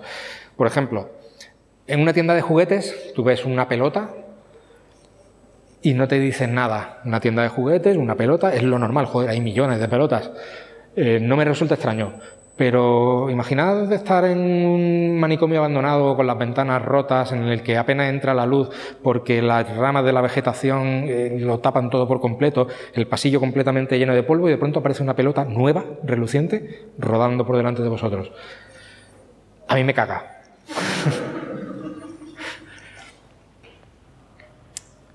Al final se trata de eh, buscar esos detalles o generar esa incomodidad que eh, establezcan el ambiente, mm, es decir, que no solamente describan la situación, la localización y lo que tenemos delante, sino que también eh, determinen el tono, el, feeling que queremos eh, que se sienta en esa escena. Llegar a eso puede ser complicado, dependiendo de, cómo de, cómo de reactivo esté nuestro público, nuestra audiencia. Eh, lograr la respuesta que nosotros perseguimos, si la audiencia no está preparada para eso, es muy complicado. Por eso un primer consejo que daría para eso es eh, avisar de que vamos a jugar una partida de terror. De nuevo, igual que pasaba con las partidas de investigación. Si podríamos plantearnos la, posibilidad de decir, pues los voy a sorprender, vamos a empezar a dirigir una partida, vamos, vamos, a empezar a jugar una partida en la que os voy a sorprender por completo y va a ser de terror, pero no me lo callo, eso me lo quedo yo para mí. Empezamos a jugar y, de pronto, coño, que es de terror. Eh, podría funcionar, pero también podría no funcionar. Si establecemos desde el principio eh, que esta partida va a ir en ese tono, primero, los jugadores van a estar más receptivos, van saben de antemano que se van a tratar temas incómodos y van a contribuir, van a estar más metidos en, ese ambiente. Y segundo, van a estar más predispuestos a mantener el tono si por lo que sea en algún momento dado se rompe. Si salta una broma, eh, es más fácil reconducir la partida si todo el mundo sabe a lo que ha venido a jugar y todo el mundo está en, sintonía con la partida que se va a jugar. La mayoría de la gente, si sabe hacia dónde va, es más difícil que se resista a ir en esa dirección. Sin embargo, si tú planteas, oye, la partida que vamos a jugar es de terror y alguien te dice, pues a mí la verdad que llevo una semana de la leche y no me apetece mucho eso, preferiría algo que sea una más ligerito o de coña o lo que sea, pues es perfectamente lícito. Pero si todo el mundo sabe a lo que va, pues va a empujar en ese sentido. Al final pensad que el, rol es un esfuerzo colectivo, no es solamente labor del director de juego, que la partida sea divertida. Al final es muy importante que los jugadores también estén en sintonía con eso y contribuyen porque todos son importantes. No, hay, un, no hay un jugador, jugador incluyendo también al director de juego, que sea más importante que el resto. Es para que la experiencia sea eh, buena para todos y para que el disfrute sea máximo, lo ideal es que todos contribuyan a ello y que estén en sintonía. Es una mención acerca de, las bromas que puedan romper la inmersión. Eso pasa hasta en la vida real, en las situaciones más grotescas que se os puedan imaginar. Eh, puede saltar un chascarrillo, una broma, un, poco de humor negro y, la gente puede reírse y luego decir, joder, me he reído en esta situación. Es una, respuesta completamente natural, es normal. Eh, estamos acumulando un cierto nivel de tensión y por algún lado tiene que salir, por algún lado tiene que explotar. Eh, si ocurre en nuestra partida de terror, no pasa nada, permitirlo. ¿vale? Yo me he cabreado en algunas ocasiones cuando no he conseguido, cuando ha salido, ha salido una broma y, he dicho, joder, me cago en la leche, es que ahora me, han roto todo el rollo, todo el mundo ahora eh, pasa días frustrante, pero permitirlo, no pasa nada. Pero si todo el mundo sabe a lo que ha venido a jugar, es mucho más sencillo que se reconduzca y todo el mundo vuelva al tono original y la partida siga avanzando. Eh, por ejemplo, en La Cosa. Es una película mm, de un cague de la leche en la que hay un mogollón de momentos súper divertidos, que casi rozan la comedia o si no son directamente comedia. Pero en lugar de restarle a la, película y de restarle al horror, lo que hacen es contribuir, contribuir y hacer que la película sea mucho mejor. No, no siempre el tener un momento de, salir de este ambiente tan pesado y tan denso eh, tiene por qué ser negativo. A lo mejor luego pillamos con más ganas eh, lo que viene a continuación. En cuanto al tono, ¿cómo imprimimos el tono a la mesa? Lo podemos hacer directamente, físicamente, en la mesa de juego. Hay recursos, como puede ser bajar las luces, poner velas, poner música ambiente, pero siempre tienen que contribuir de forma positiva. Podemos pecar de, llevar eso al extremo y hacer que sea difícil jugar. Tenemos que pensar siempre eh, en que el objetivo es el, juego. Si bajamos demasiado la luz y no se pueden leer las fichas de personaje ni el resultado de los dados, al final, eh, lejos de conseguir mayor inmersión, estamos sacando, porque está diciendo, joder, es que no, veo un carajo, es que no. Mm, está generando un, poco de, de incomodidad real, no incomodidad en juego. Igual que con la música. La música debería estar a un volumen en el que que establezca un poco cuál es el ambiente que pretendemos conseguir, pero que nos permita también escucharnos a nosotros, que se escuche todo el mundo hablando y que se entienda todo el mundo lo que está diciendo, tanto en mesa física como online. Em, todo esto son accesorios, son cosas que pueden contribuir, pero que también pueden restar, pueden mejorar la experiencia, pero no deberían distraer de ella. El mejor recurso que tenemos para establecer el tono es nuestra voz. La manera en la que nos expresemos, en la que mm, nos dirijamos a la mesa, en la que narremos las escenas y pongamos los elementos de juego, es el 80%, diría yo, de lo que podemos nosotros aportar como directores de juego a esa, a esa partida. Una narración plana, todo el tiempo el mismo tono de voz, sin hacer ningún tipo de énfasis, eh, al final convierte la partida en monótona y va a dar igual que lo que estés viendo en la escena sea algo súper truculento, algo bizarro y que en la vida real te destrozaría, que si estás narrando como un tipo va a la pescadería y encarga un kilo de boquerones. Es distinto el tono que deberíamos utilizar. Podemos jugar con el volumen de voz. Si queremos que nos presten especial atención, bajar un poquito el volumen de voz va a hacer que todo el mundo se acerque un poquito más y esté un poquito más atento a lo que estás pronunciando. Si jugamos con la velocidad con la que eh, hablamos, con la que vamos narrando, lo mismo, mm, podemos ir despacio, mencionando cómo vas dando pasos por un pasillo, cómo resuena el, sonido en, en tus oídos, cómo reverbera y luego de pronto empezar a acelerar. Das cuatro pasos, llegas hasta la puerta, pa, pa, pa, y vamos impregnando, impregnando ritmo y haciendo que el, el propio jugador esté notando esa anticipación de que algo va a pasar. Esas son algunas de las herramientas que podríamos utilizar. Y por supuesto la selección de palabras, el cómo describimos y qué adjetivos utilizamos y qué, eh, cómo llamamos a las cosas y por qué las llamamos como las llamamos. También hay que intentar evitar eh, llamar a una cosa con un nombre que no es el que le corresponde, porque no, cumpliría su función, ¿no? Eso es lo básico.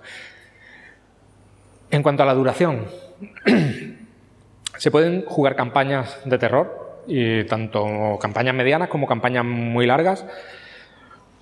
Se puede hacer, ¿vale? Pero es mucho más eficaz, o al menos bajo mi punto de vista, el one shot. En las campañas largas, eh, los jugadores asumen que sus personajes van a tener una cierta longevidad y que van a avanzar mucho en la historia si no llegar hasta el clímax. Entonces eso le resta la sensación de peligro de que algo puede pasar en cualquier momento y pueden perder al personaje. Y si eso ocurre, encima es muy frustrante porque has dedicado muchísimo tiempo en ver evolucionar a ese personaje, en interpretarlo de una forma distinta y ahora tienes que empezar desde cero, todo lo que sabía lo ha perdido y es bastante frustrante.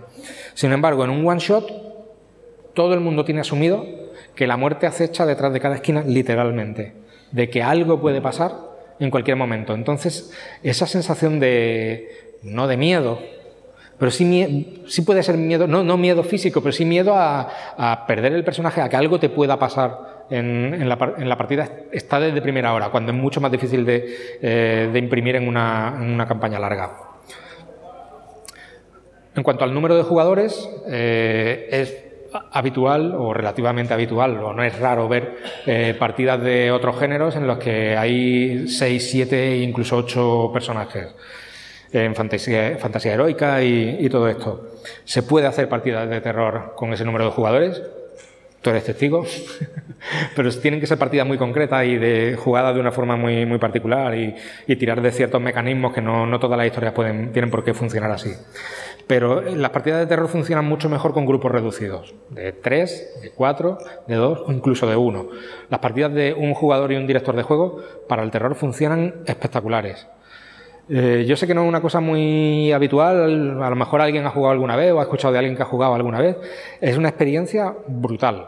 Eso sí, súper exigente para jugador y para director de juego. Porque no hay nadie más en que pueda repartir el, el foco. Es siempre un tomadaca continuo. Ahora estás tú hablando, ahora estoy hablando yo, estamos narrando juntos. Eh, cuando sin embargo eh, con dos, incluso dos jugadores y un director ya se está repartiendo entre más gente, hay más tiempo a pensar, mm, para pensar, hay más tiempo para reaccionar y para adaptarse. Con uno súper exigente, pero también eh, muy gratificante. Cuando funciona es espectacular. ¿Por qué funcionan bien este tipo de partidas con menos jugadores y con menos personajes? Porque el, el aislamiento es una de las claves o es uno de, los, de los, elementos que, suelen participar en este tipo de historias. Podríamos intentar aislar al grupo de refuerzos o de comunicación eh, del el, el resto del entorno, el mundo entero, lo que sea. Por eso hay tantísimas historias que, caen en eso, que, que parten de esa premisa, de tu mundo es muy cerrado y es muy limitado. Por eso, por ejemplo, El Resplandor, eh, el libro y la película, eh, transcurren en un hotel que está completamente bloqueado por la nieve. Eh, por eso también em, Posesión Infernal transcurre en una cabaña en el bosque súper remota, porque no tienen acceso a nada, porque están ellos solos contra lo que sea que haya por ahí. Y eso sirve para acrecentar ese, terror, el horror y el, el, miedo y la sensación de indefensión, que es una de las claves con las que podemos jugar para impregnar el, miedo en, en, los personajes y en los jugadores. Los podemos aislar entre ellos también. Antes hemos hablado de esto, de, separar a, a, los grupos. Eh, sabemos que existe ese mantra de no, no separe al grupo, pero en la medida de lo posible tenemos que intentarlo en las partidas de terror, porque el aislamiento, el bloquearlo, separarlo unos de otros, es espectacular. Puede ser muy difícil hacerlo porque vayan siempre en conjunto. Podemos recurrir a, a, a, trucos tipo una trampilla que se abre y uno cae y queda aislado por completo porque se bloquea inmediatamente, no hay manera de abrirla. O un muro que cae de golpe. Podemos recurrir a la magia en un entorno o en una partida, en una ambientación en la que exista todo esto. Eh, pero también podemos recurrir a, a, herramientas como la distribución de tareas. Hay un tiempo limitado para resolver lo que sea, sabemos que a tal hora esto tiene que terminar, sabemos que tú tardas dos horas en hacer esta tarea y que se tardan otras dos horas en hacer esa tarea y que no puedes hacer primero esa y después esa porque ocurre lo que pasa dentro de dos horas. No va a quedar más remedio que uno tiene que hacer esa tarea y el otro tiene que hacer esa tarea simultáneamente. De esta manera conseguimos eh, separarlos para poder jugar con, la paranoia entre los dos grupos. Si además jugamos con los saltos de escena, con lo que tú mencionabas antes, de, dar el tiempo de foco indicado a cada uno y, luego saltar a otro, y jugamos con pequeños cliffhangers en los que dejemos con una sensación de anticipación al personaje con el que estamos hablando en este momento y saltamos a otro, ya lo dejamos como... Mi Imagina, por ejemplo, vas caminando por un pasillo. Está todo en completo silencio, no se escucha nada, solamente tus pasos. Vas dando un paso, otro, otro. Al final, una puerta cerrada. Agarras el tirador y te das cuenta de que no está frío, está caliente, como si algo lo hubieras estado sujetando hasta hace poco. ¿Qué haces? Me limpio porque me he cagado y giro la maneta y abro la puerta. Vale, tiras, bajas el tirador, empujas la puerta y tú, ¿qué estás haciendo? Te saltas a otro jugador. Pues yo, mm, y deja al, primer jugador diciendo, uy, ¿qué hago yo ahora? Te va al otro jugador y dice, eh, pues yo sigo mirando en, en el ordenador eh, a ver si descubro el cómo podemos derrotar a no sé qué, lo que sea. Vale, pues estás está ahí tecleando y de pronto te parece escuchar como que viene alguien ¿Y cómo que viene alguien? Pero si es que este se ha ido por allí. Están cada vez más cerca, escuchan los pasos. Se oye el tin, tin, tin, ¿qué haces? Vale, pues me acerco al quicio de la puerta y me quedo pegado a la pared. Vale, pues te pones junto a la pared y vas viendo como una sombra se proyecta sobre el suelo. Vale, me preparo para golpear por si acaso de no sé qué. Vale, ves como un pie, pero no te parece un pie completamente humano, empieza a aparecer por el umbral. Y saltamos al siguiente. Ese tipo de recursos, si damos el tiempo justo a cada uno de los, de los personajes, y es complicado quizá encontrar un, un punto de mini cliffhanger otorgando el mismo tiempo a cada uno de ellos, eh, es muy efectivo para esa sensación de algo a pasar de, y tener siempre a los jugadores enganchados a, a lo que vaya a suceder a continuación.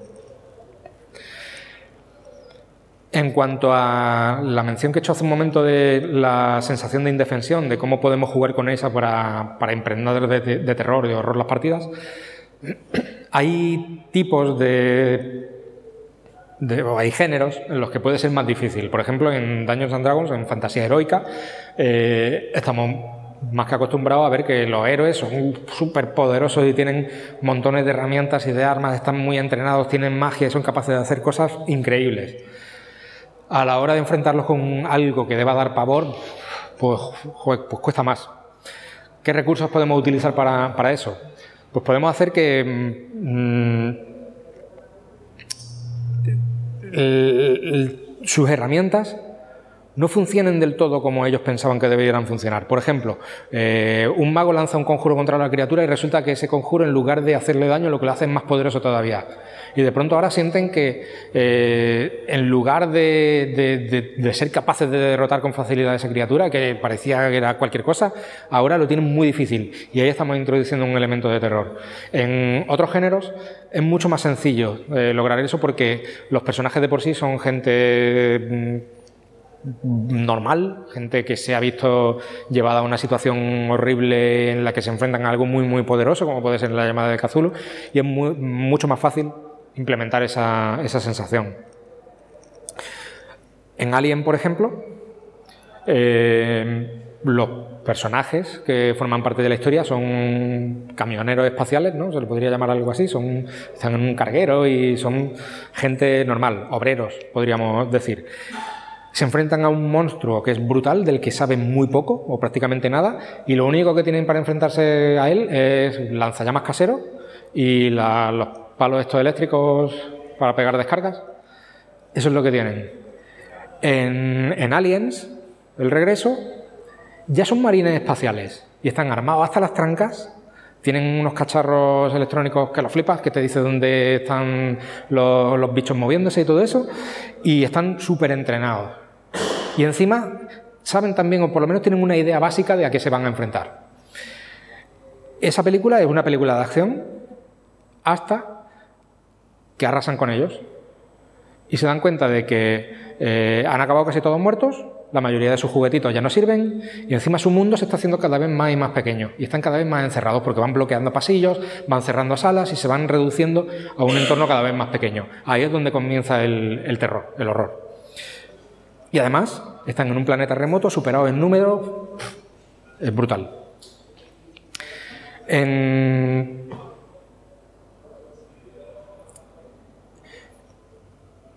Perdón, he perdido un poco el hilo de lo que iba a decir. Eh, vale, sí.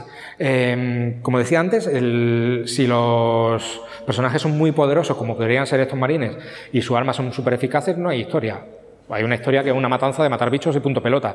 Pero en el momento en el que se dan cuenta de que sus armas son cada vez menos eficaces, o no es que, no, es que sean menos eficaces, es que sus armas eh, se están agotando. Es que la cantidad de bichos que van a por ellos es brutal, es que no, no dan abasto. Entonces ahí es cuando viene esa sensación de indefensión. No porque ellos no sean capaces de enfrentarse a las criaturas, sino porque hay mogollón. La Noche de los Muertos Vivientes es otro ejemplo de algo así. Los zombies de la Noche de los Muertos Vivientes son débiles, son lentos, son tontos, caen a la primera de cambio, pero ¿qué es lo que pasa? Que hay mogollón y van oleada tras oleada y tú te cargas uno, pero es que detrás vienen 10 y tus fortificaciones cada vez van aguantando menos y vienen más oleadas y más oleadas. Ahí es donde viene esa sensación de, de indefensión. El otro elemento con el que podemos jugar es lo desconocido. De sobra es también conocida la famosa cita de Lovecraft, que en su parte final concluye diciendo que el peor y más antiguo, más antiguo de los miedos es el miedo a lo desconocido. ¿Qué puede ser desconocido en, esta partida de, terror? Pues podemos jugar con lo que los jugadores no saben, con lo que los personajes no saben. Muchas veces eh, confundo términos, pero bueno, yo creo que me entendéis, entre jugador y personaje. Mm, ¿Qué es la criatura? ¿De qué es capaz? Eh, qué debilidades tiene, cuánto hay, dónde están, por qué están ahí. Si esos elementos no los tienen los, personajes, eh, van a sentir esa sensación de, indefensión y de, me puede mm, salir por cualquier lado, no sé qué es lo que es, no sé si puedo dispararle y me va a salpicar ácido, no sé qué puede pasar. Es un, elemento con el que tenemos que jugar a la hora de describirlo. Por eso, en tantas películas, eh, se guardan el, enseñar el bicho al 100% hasta muy, muy, muy avanzada la película, porque una vez enseñado pierde el impacto. Entonces, en lugar de eso, pues en lugar de mostrar eh, la criatura de pronto, mmm, pensad, por ejemplo, en hombres pez, los, profundos. Eh, lo hay en, muchas ambientaciones, los tenemos en Dungeons and Dragons, en un equivalente, en Conan, en la llamada de Cthulhu. Si tú sabes que es un profundo a lo que te enfrentas, tú sabes que algo vulnerable y que al final tira iniciativa, sacas la Thompson, lo que sea, pero puede acabar con esa criatura. Sin embargo, si estás encerrado en una habitación y ves que hay una zarpa que sale de un hueco de la pared y te intenta agarrar con unas uñas largas, te roza y te hace un pequeño arañazo, desaparece por completo y de pronto en ese agujero aparece un ojo sin párpado mirándote. Y después solamente queda el olor, el olor, el olor a pescado podrido. Y después escuchas un chapoteo y la criatura se va y no sabes dónde ha ido, no sabes cuánto hay, no sabes lo que era. Al final es un profundo, pero estamos metiendo esa sensación de paranoia en los, en los jugadores. ¿Cómo era de grande? ¿Cómo... Hay muchas cosas que podemos utilizar. Deberíamos intentar utilizar esto haciendo un, un, increchendo. Eh, deberíamos construir y añadiendo elementos eh, hasta esa gran revelación. Al principio a lo mejor podemos enseñar eh, la matanza, qué es lo que ha pasado, o sea, qué, es lo que ha dejado detrás este bicho. O un montón de cuerpos desmembrados y sangre por todas partes y faltan las cabezas de todo el mundo.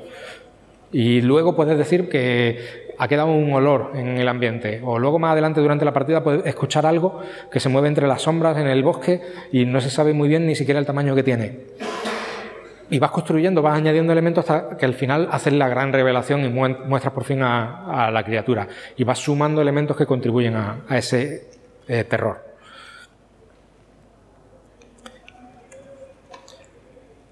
Otra forma de hacer eso es eh, mostrar a la criatura desde primera hora, pero hacerla, hacer que evolucione. En Alien, de nuevo, al principio de la peli, muy al prontito, eh, vemos la criatura. Cómo sale, aparece a plena luz, se ve perfectamente lo que es y sale porque es muy escurridiza, sale huyendo y la perdemos de vista. ¿Y qué pasa a continuación? Un poquito después nos encontramos piel, de haber mudado la piel. Y dices, hostia, que esto ha cambiado, que ahora ya no sé si es a lo que me estaba enfrentando. Y de pronto eh, lo que empiezo a ver es algo que parece ser enorme, eh, entre las sombras, de que no soy capaz de discernir muy bien qué es, pero ya no es ese bicho que salía correteando por ahí. En la cosa también pasa, algo parecido, se muestra muy pronto la, criatura, pero el terror viene no por lo horrible que sea la criatura, que lo es, que tiene narices, sino porque va cambiando. Y el terror viene porque no sabemos cómo es el horror no sabemos quién es. Y entra la paranoia de, eh, puede ser tú, o puede ser tú, o puede ser el otro. Y jugamos con la paranoia también de los jugadores, no solamente de los personajes en ese momento. También tenemos que saber eh, cuándo mostrar el horror y también tenemos que saber retirarlo a tiempo. Podemos recrearnos en la incomodidad que queremos provocar, porque es a lo que hemos venido. Podemos recrearnos en los detalles de el sonido de la cuchilla cortando la piel y cómo se abre la, zona de las costillas y de pronto un crujido con las dos manos o las dos zarpas y empieza a brotar las vísceras y caen salpicando y el sonido viscoso en el suelo. Podemos recrearnos en todo eso. Podemos recrearnos en el sonido de cómo a tu compañero lo ha cogido con la mandíbula por la cabeza y cómo empieza a sonarle el cráneo comprimiéndose cada vez más hasta que explota. Pero también hay que saber cuándo frenar. No todo el mundo tiene el mismo umbral de resistencia ante este tipo de cosas. Las dos razones por las que podríamos querer frenar en esto son, son sencillas. ¿eh? Una puede ser por mm, no, no, meter siempre la incomodidad máxima al principio, no ir siempre a tope. Porque si vamos siempre a tope, buscando esos momentos, eh, pierden impacto. los jugadores se, se, insensibilizan. Y llega un momento en el que tú puedes seguir añadiendo ahí más leña y más gore y más sangre y más vísceras y más de lo que quieras, que llega un momento que ya no cumple su función. Es preferible, si queréis, hacer una explosión al principio de porquería y luego bajar el tono, bajar, rebajar el ritmo de eso y luego volverlo a subir en el, en el clímax. O ir construyendo poco a poco, ir metiendo elementos y ser cada vez más, más, más, más, hasta que llegamos al final y sea lo más asqueroso que se pueda imaginar. Al final siempre, al final si vamos siempre a tope, hasta lo más repulsivo o lo más incómodo se puede llegar a convertir en banal si no sabemos controlar eh, ese, ese acelerador. Y luego, la razón fundamental también es el no cruzar las líneas que nos pongan los jugadores. No todo el mundo tiene el mismo umbral de, tolerancia a este tipo de cosas y es fundamental saberlo a priori. Eh, un jugador podría poner una línea en algo y ser muy obvio y hay mucha gente que esa línea sabemos que no, no le gusta sobrepasarla, pero hay otras líneas que a lo mejor no son tan obvias, que a lo mejor vienen por fobias que tenemos por lo que sea, por experiencias mm, personales, por lo que sea. Lo importante es que si empujamos esos límites de, lo incómodo, que es a lo que hemos venido a jugar, es cierto, venimos a eso, a, empujarnos a esos, límites, Mm, si los traspasamos podría llegar a no ser disfrutable la partida y eso no queremos no queremos llegar a eso, porque al final estamos restando estamos provocando eh, malestar, ya no incomodidad, sino malestar en alguna persona dentro de nuestro grupo de juego. La clave de todo esto es la comunicación. Ya llamémoslo tarjeta X, línea y velos, una charla antes de la partida, sea como sea, es importante que todo el mundo vaya en sintonía y que exista algún tipo de mecanismo o algo que nos ayude a saber cuándo tenemos que levantar el freno o pasar a otra cosa y Santas Pascuas y seguimos tan amigos y la partida sigue adelante.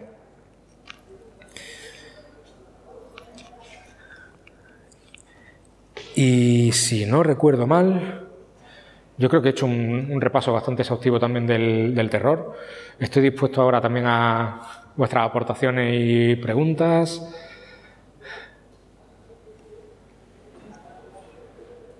¿La habéis gastado toda en la investigación? Ah, no, venga.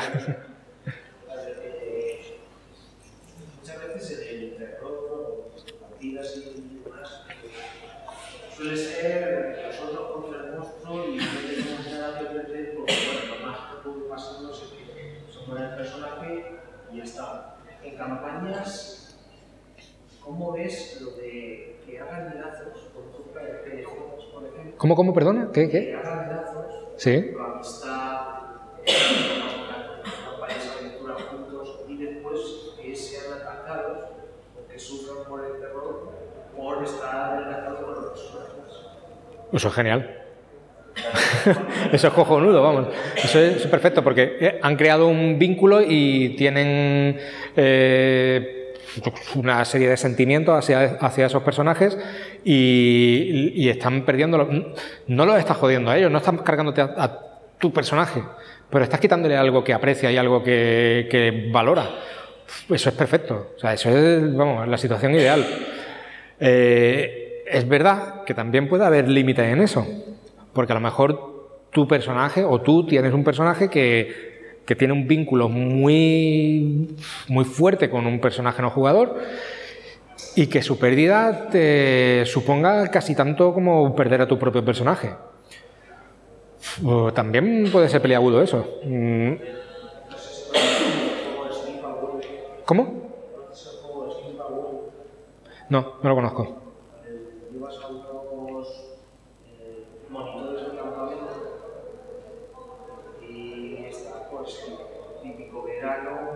Campamento y y demás, le caen por donde lo coges. Ujú. Y poco a poco se va. Cada vez hay menos, ¿no? A ver, lo que se busca es que cojas cariño a los niños Claro, y demás para que luego si pasa algo. te afecte, claro. Sí. A ver, eso, ese tipo de juegos, por ejemplo, es un juego que, que tienen, los jugadores tienen que saber todos y estar todos en sintonía de que van a lo que van y que, y que eso es así y, y distanciarse también mucho porque mm, no es raro empatizar con alguno de estos personajes y luego que te suponga un palo perderlos. Eh, puede, puede pasar. Mm, es un recurso súper potente para que los personajes se involucren más todavía en la historia. Volviendo, por ejemplo, a una campaña o algo así, si tú has perdido a alguien al que, al que apreciabas, tu implicación en la trama es mucho mayor. Y va a hacer que lo que sea por vengar o por lo que sea.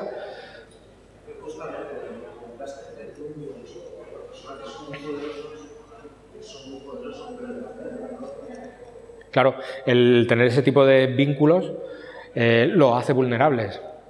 Porque no son ellos los que, los que sufren, porque ellos pueden ser prácticamente invencibles, pero sí pueden no querer perder a, ese vínculo. Entonces, eso lo, eh, ahí es donde podemos imprimir esa sensación de, miedo. Sí, sí, eso es un recurso muy bueno para eso.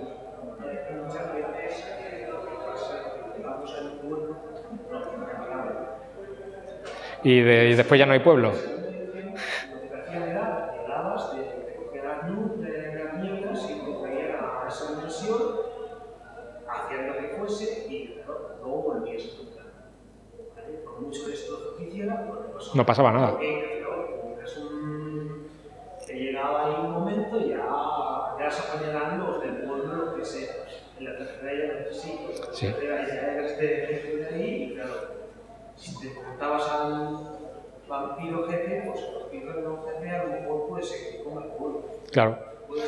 Luego te persigue o se entera de quiénes son tu, quién es tu familia, quiénes son la gente que tú aprecias y sí, sí, eso es, eso es lo suyo. Eso al final también suma que la historia siga avanzando. Eso está guay por eso, porque eh, imagínate una campaña que no tenga una historia, un arco definido. Eh, eso va sumando y elementos para que la historia siga avanzando. Eso está guay.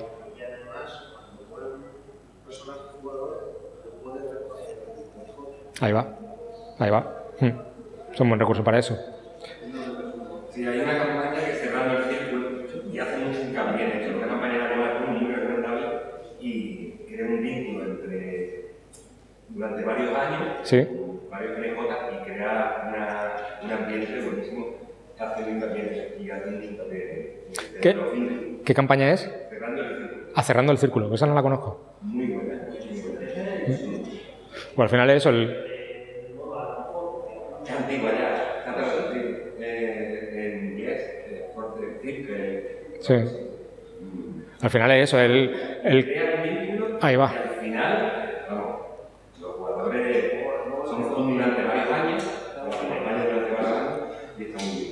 Sí, porque al final tú puedes, como jugador, llegar a un momento en el que cierta, eh, cierto sientas cierto desapego por tu personaje y, y vayas a saco con todo, pero cuando sabes que tiene alguien detrás esperándote en casa o un conocido, ya te piensas mejor qué es lo que puede suponer que esa gente salga perdiendo o que se sepa que esos están relacionados contigo y que vaya, no sé, un grupo de sectarios a por ello o lo que sea.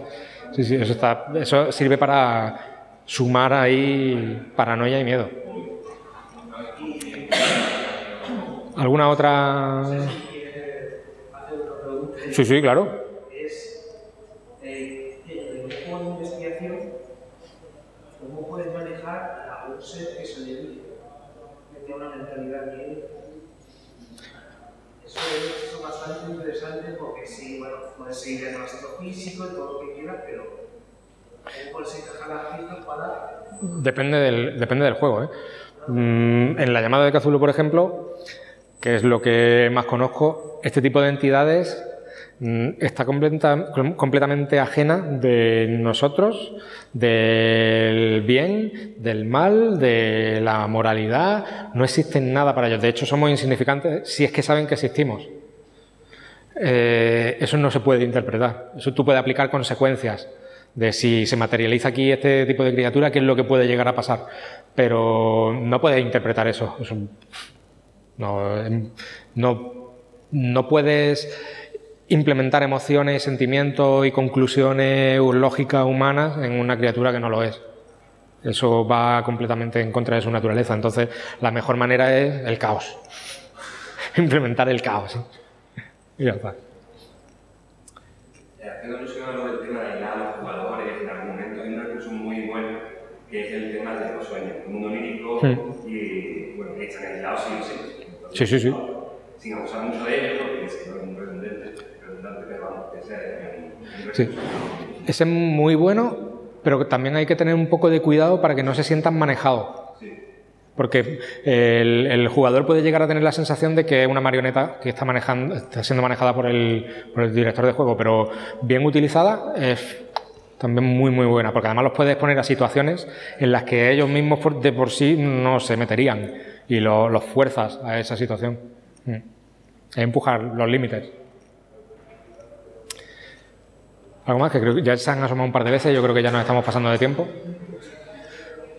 Bueno, espero o me encantaría que algo de lo que yo haya dicho aquí sirviera para o haya servido para aportar para vuestras partidas, eh, contribuya en algo en hacerlo mejor, o a lo mejor no simplemente en hacerlo mejor, sino en decir, hostia, pues resulta que eso que estaba haciendo yo también lo hace él y pues, me ha servido para reafirmarme en que está guay.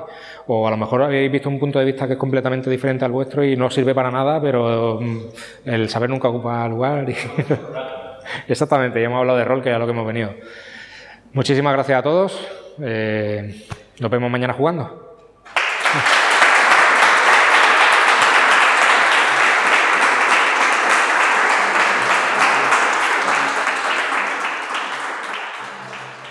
Episodio patrocinado por Juegos de la Mesa Redonda, tu tienda de juegos de mesa online.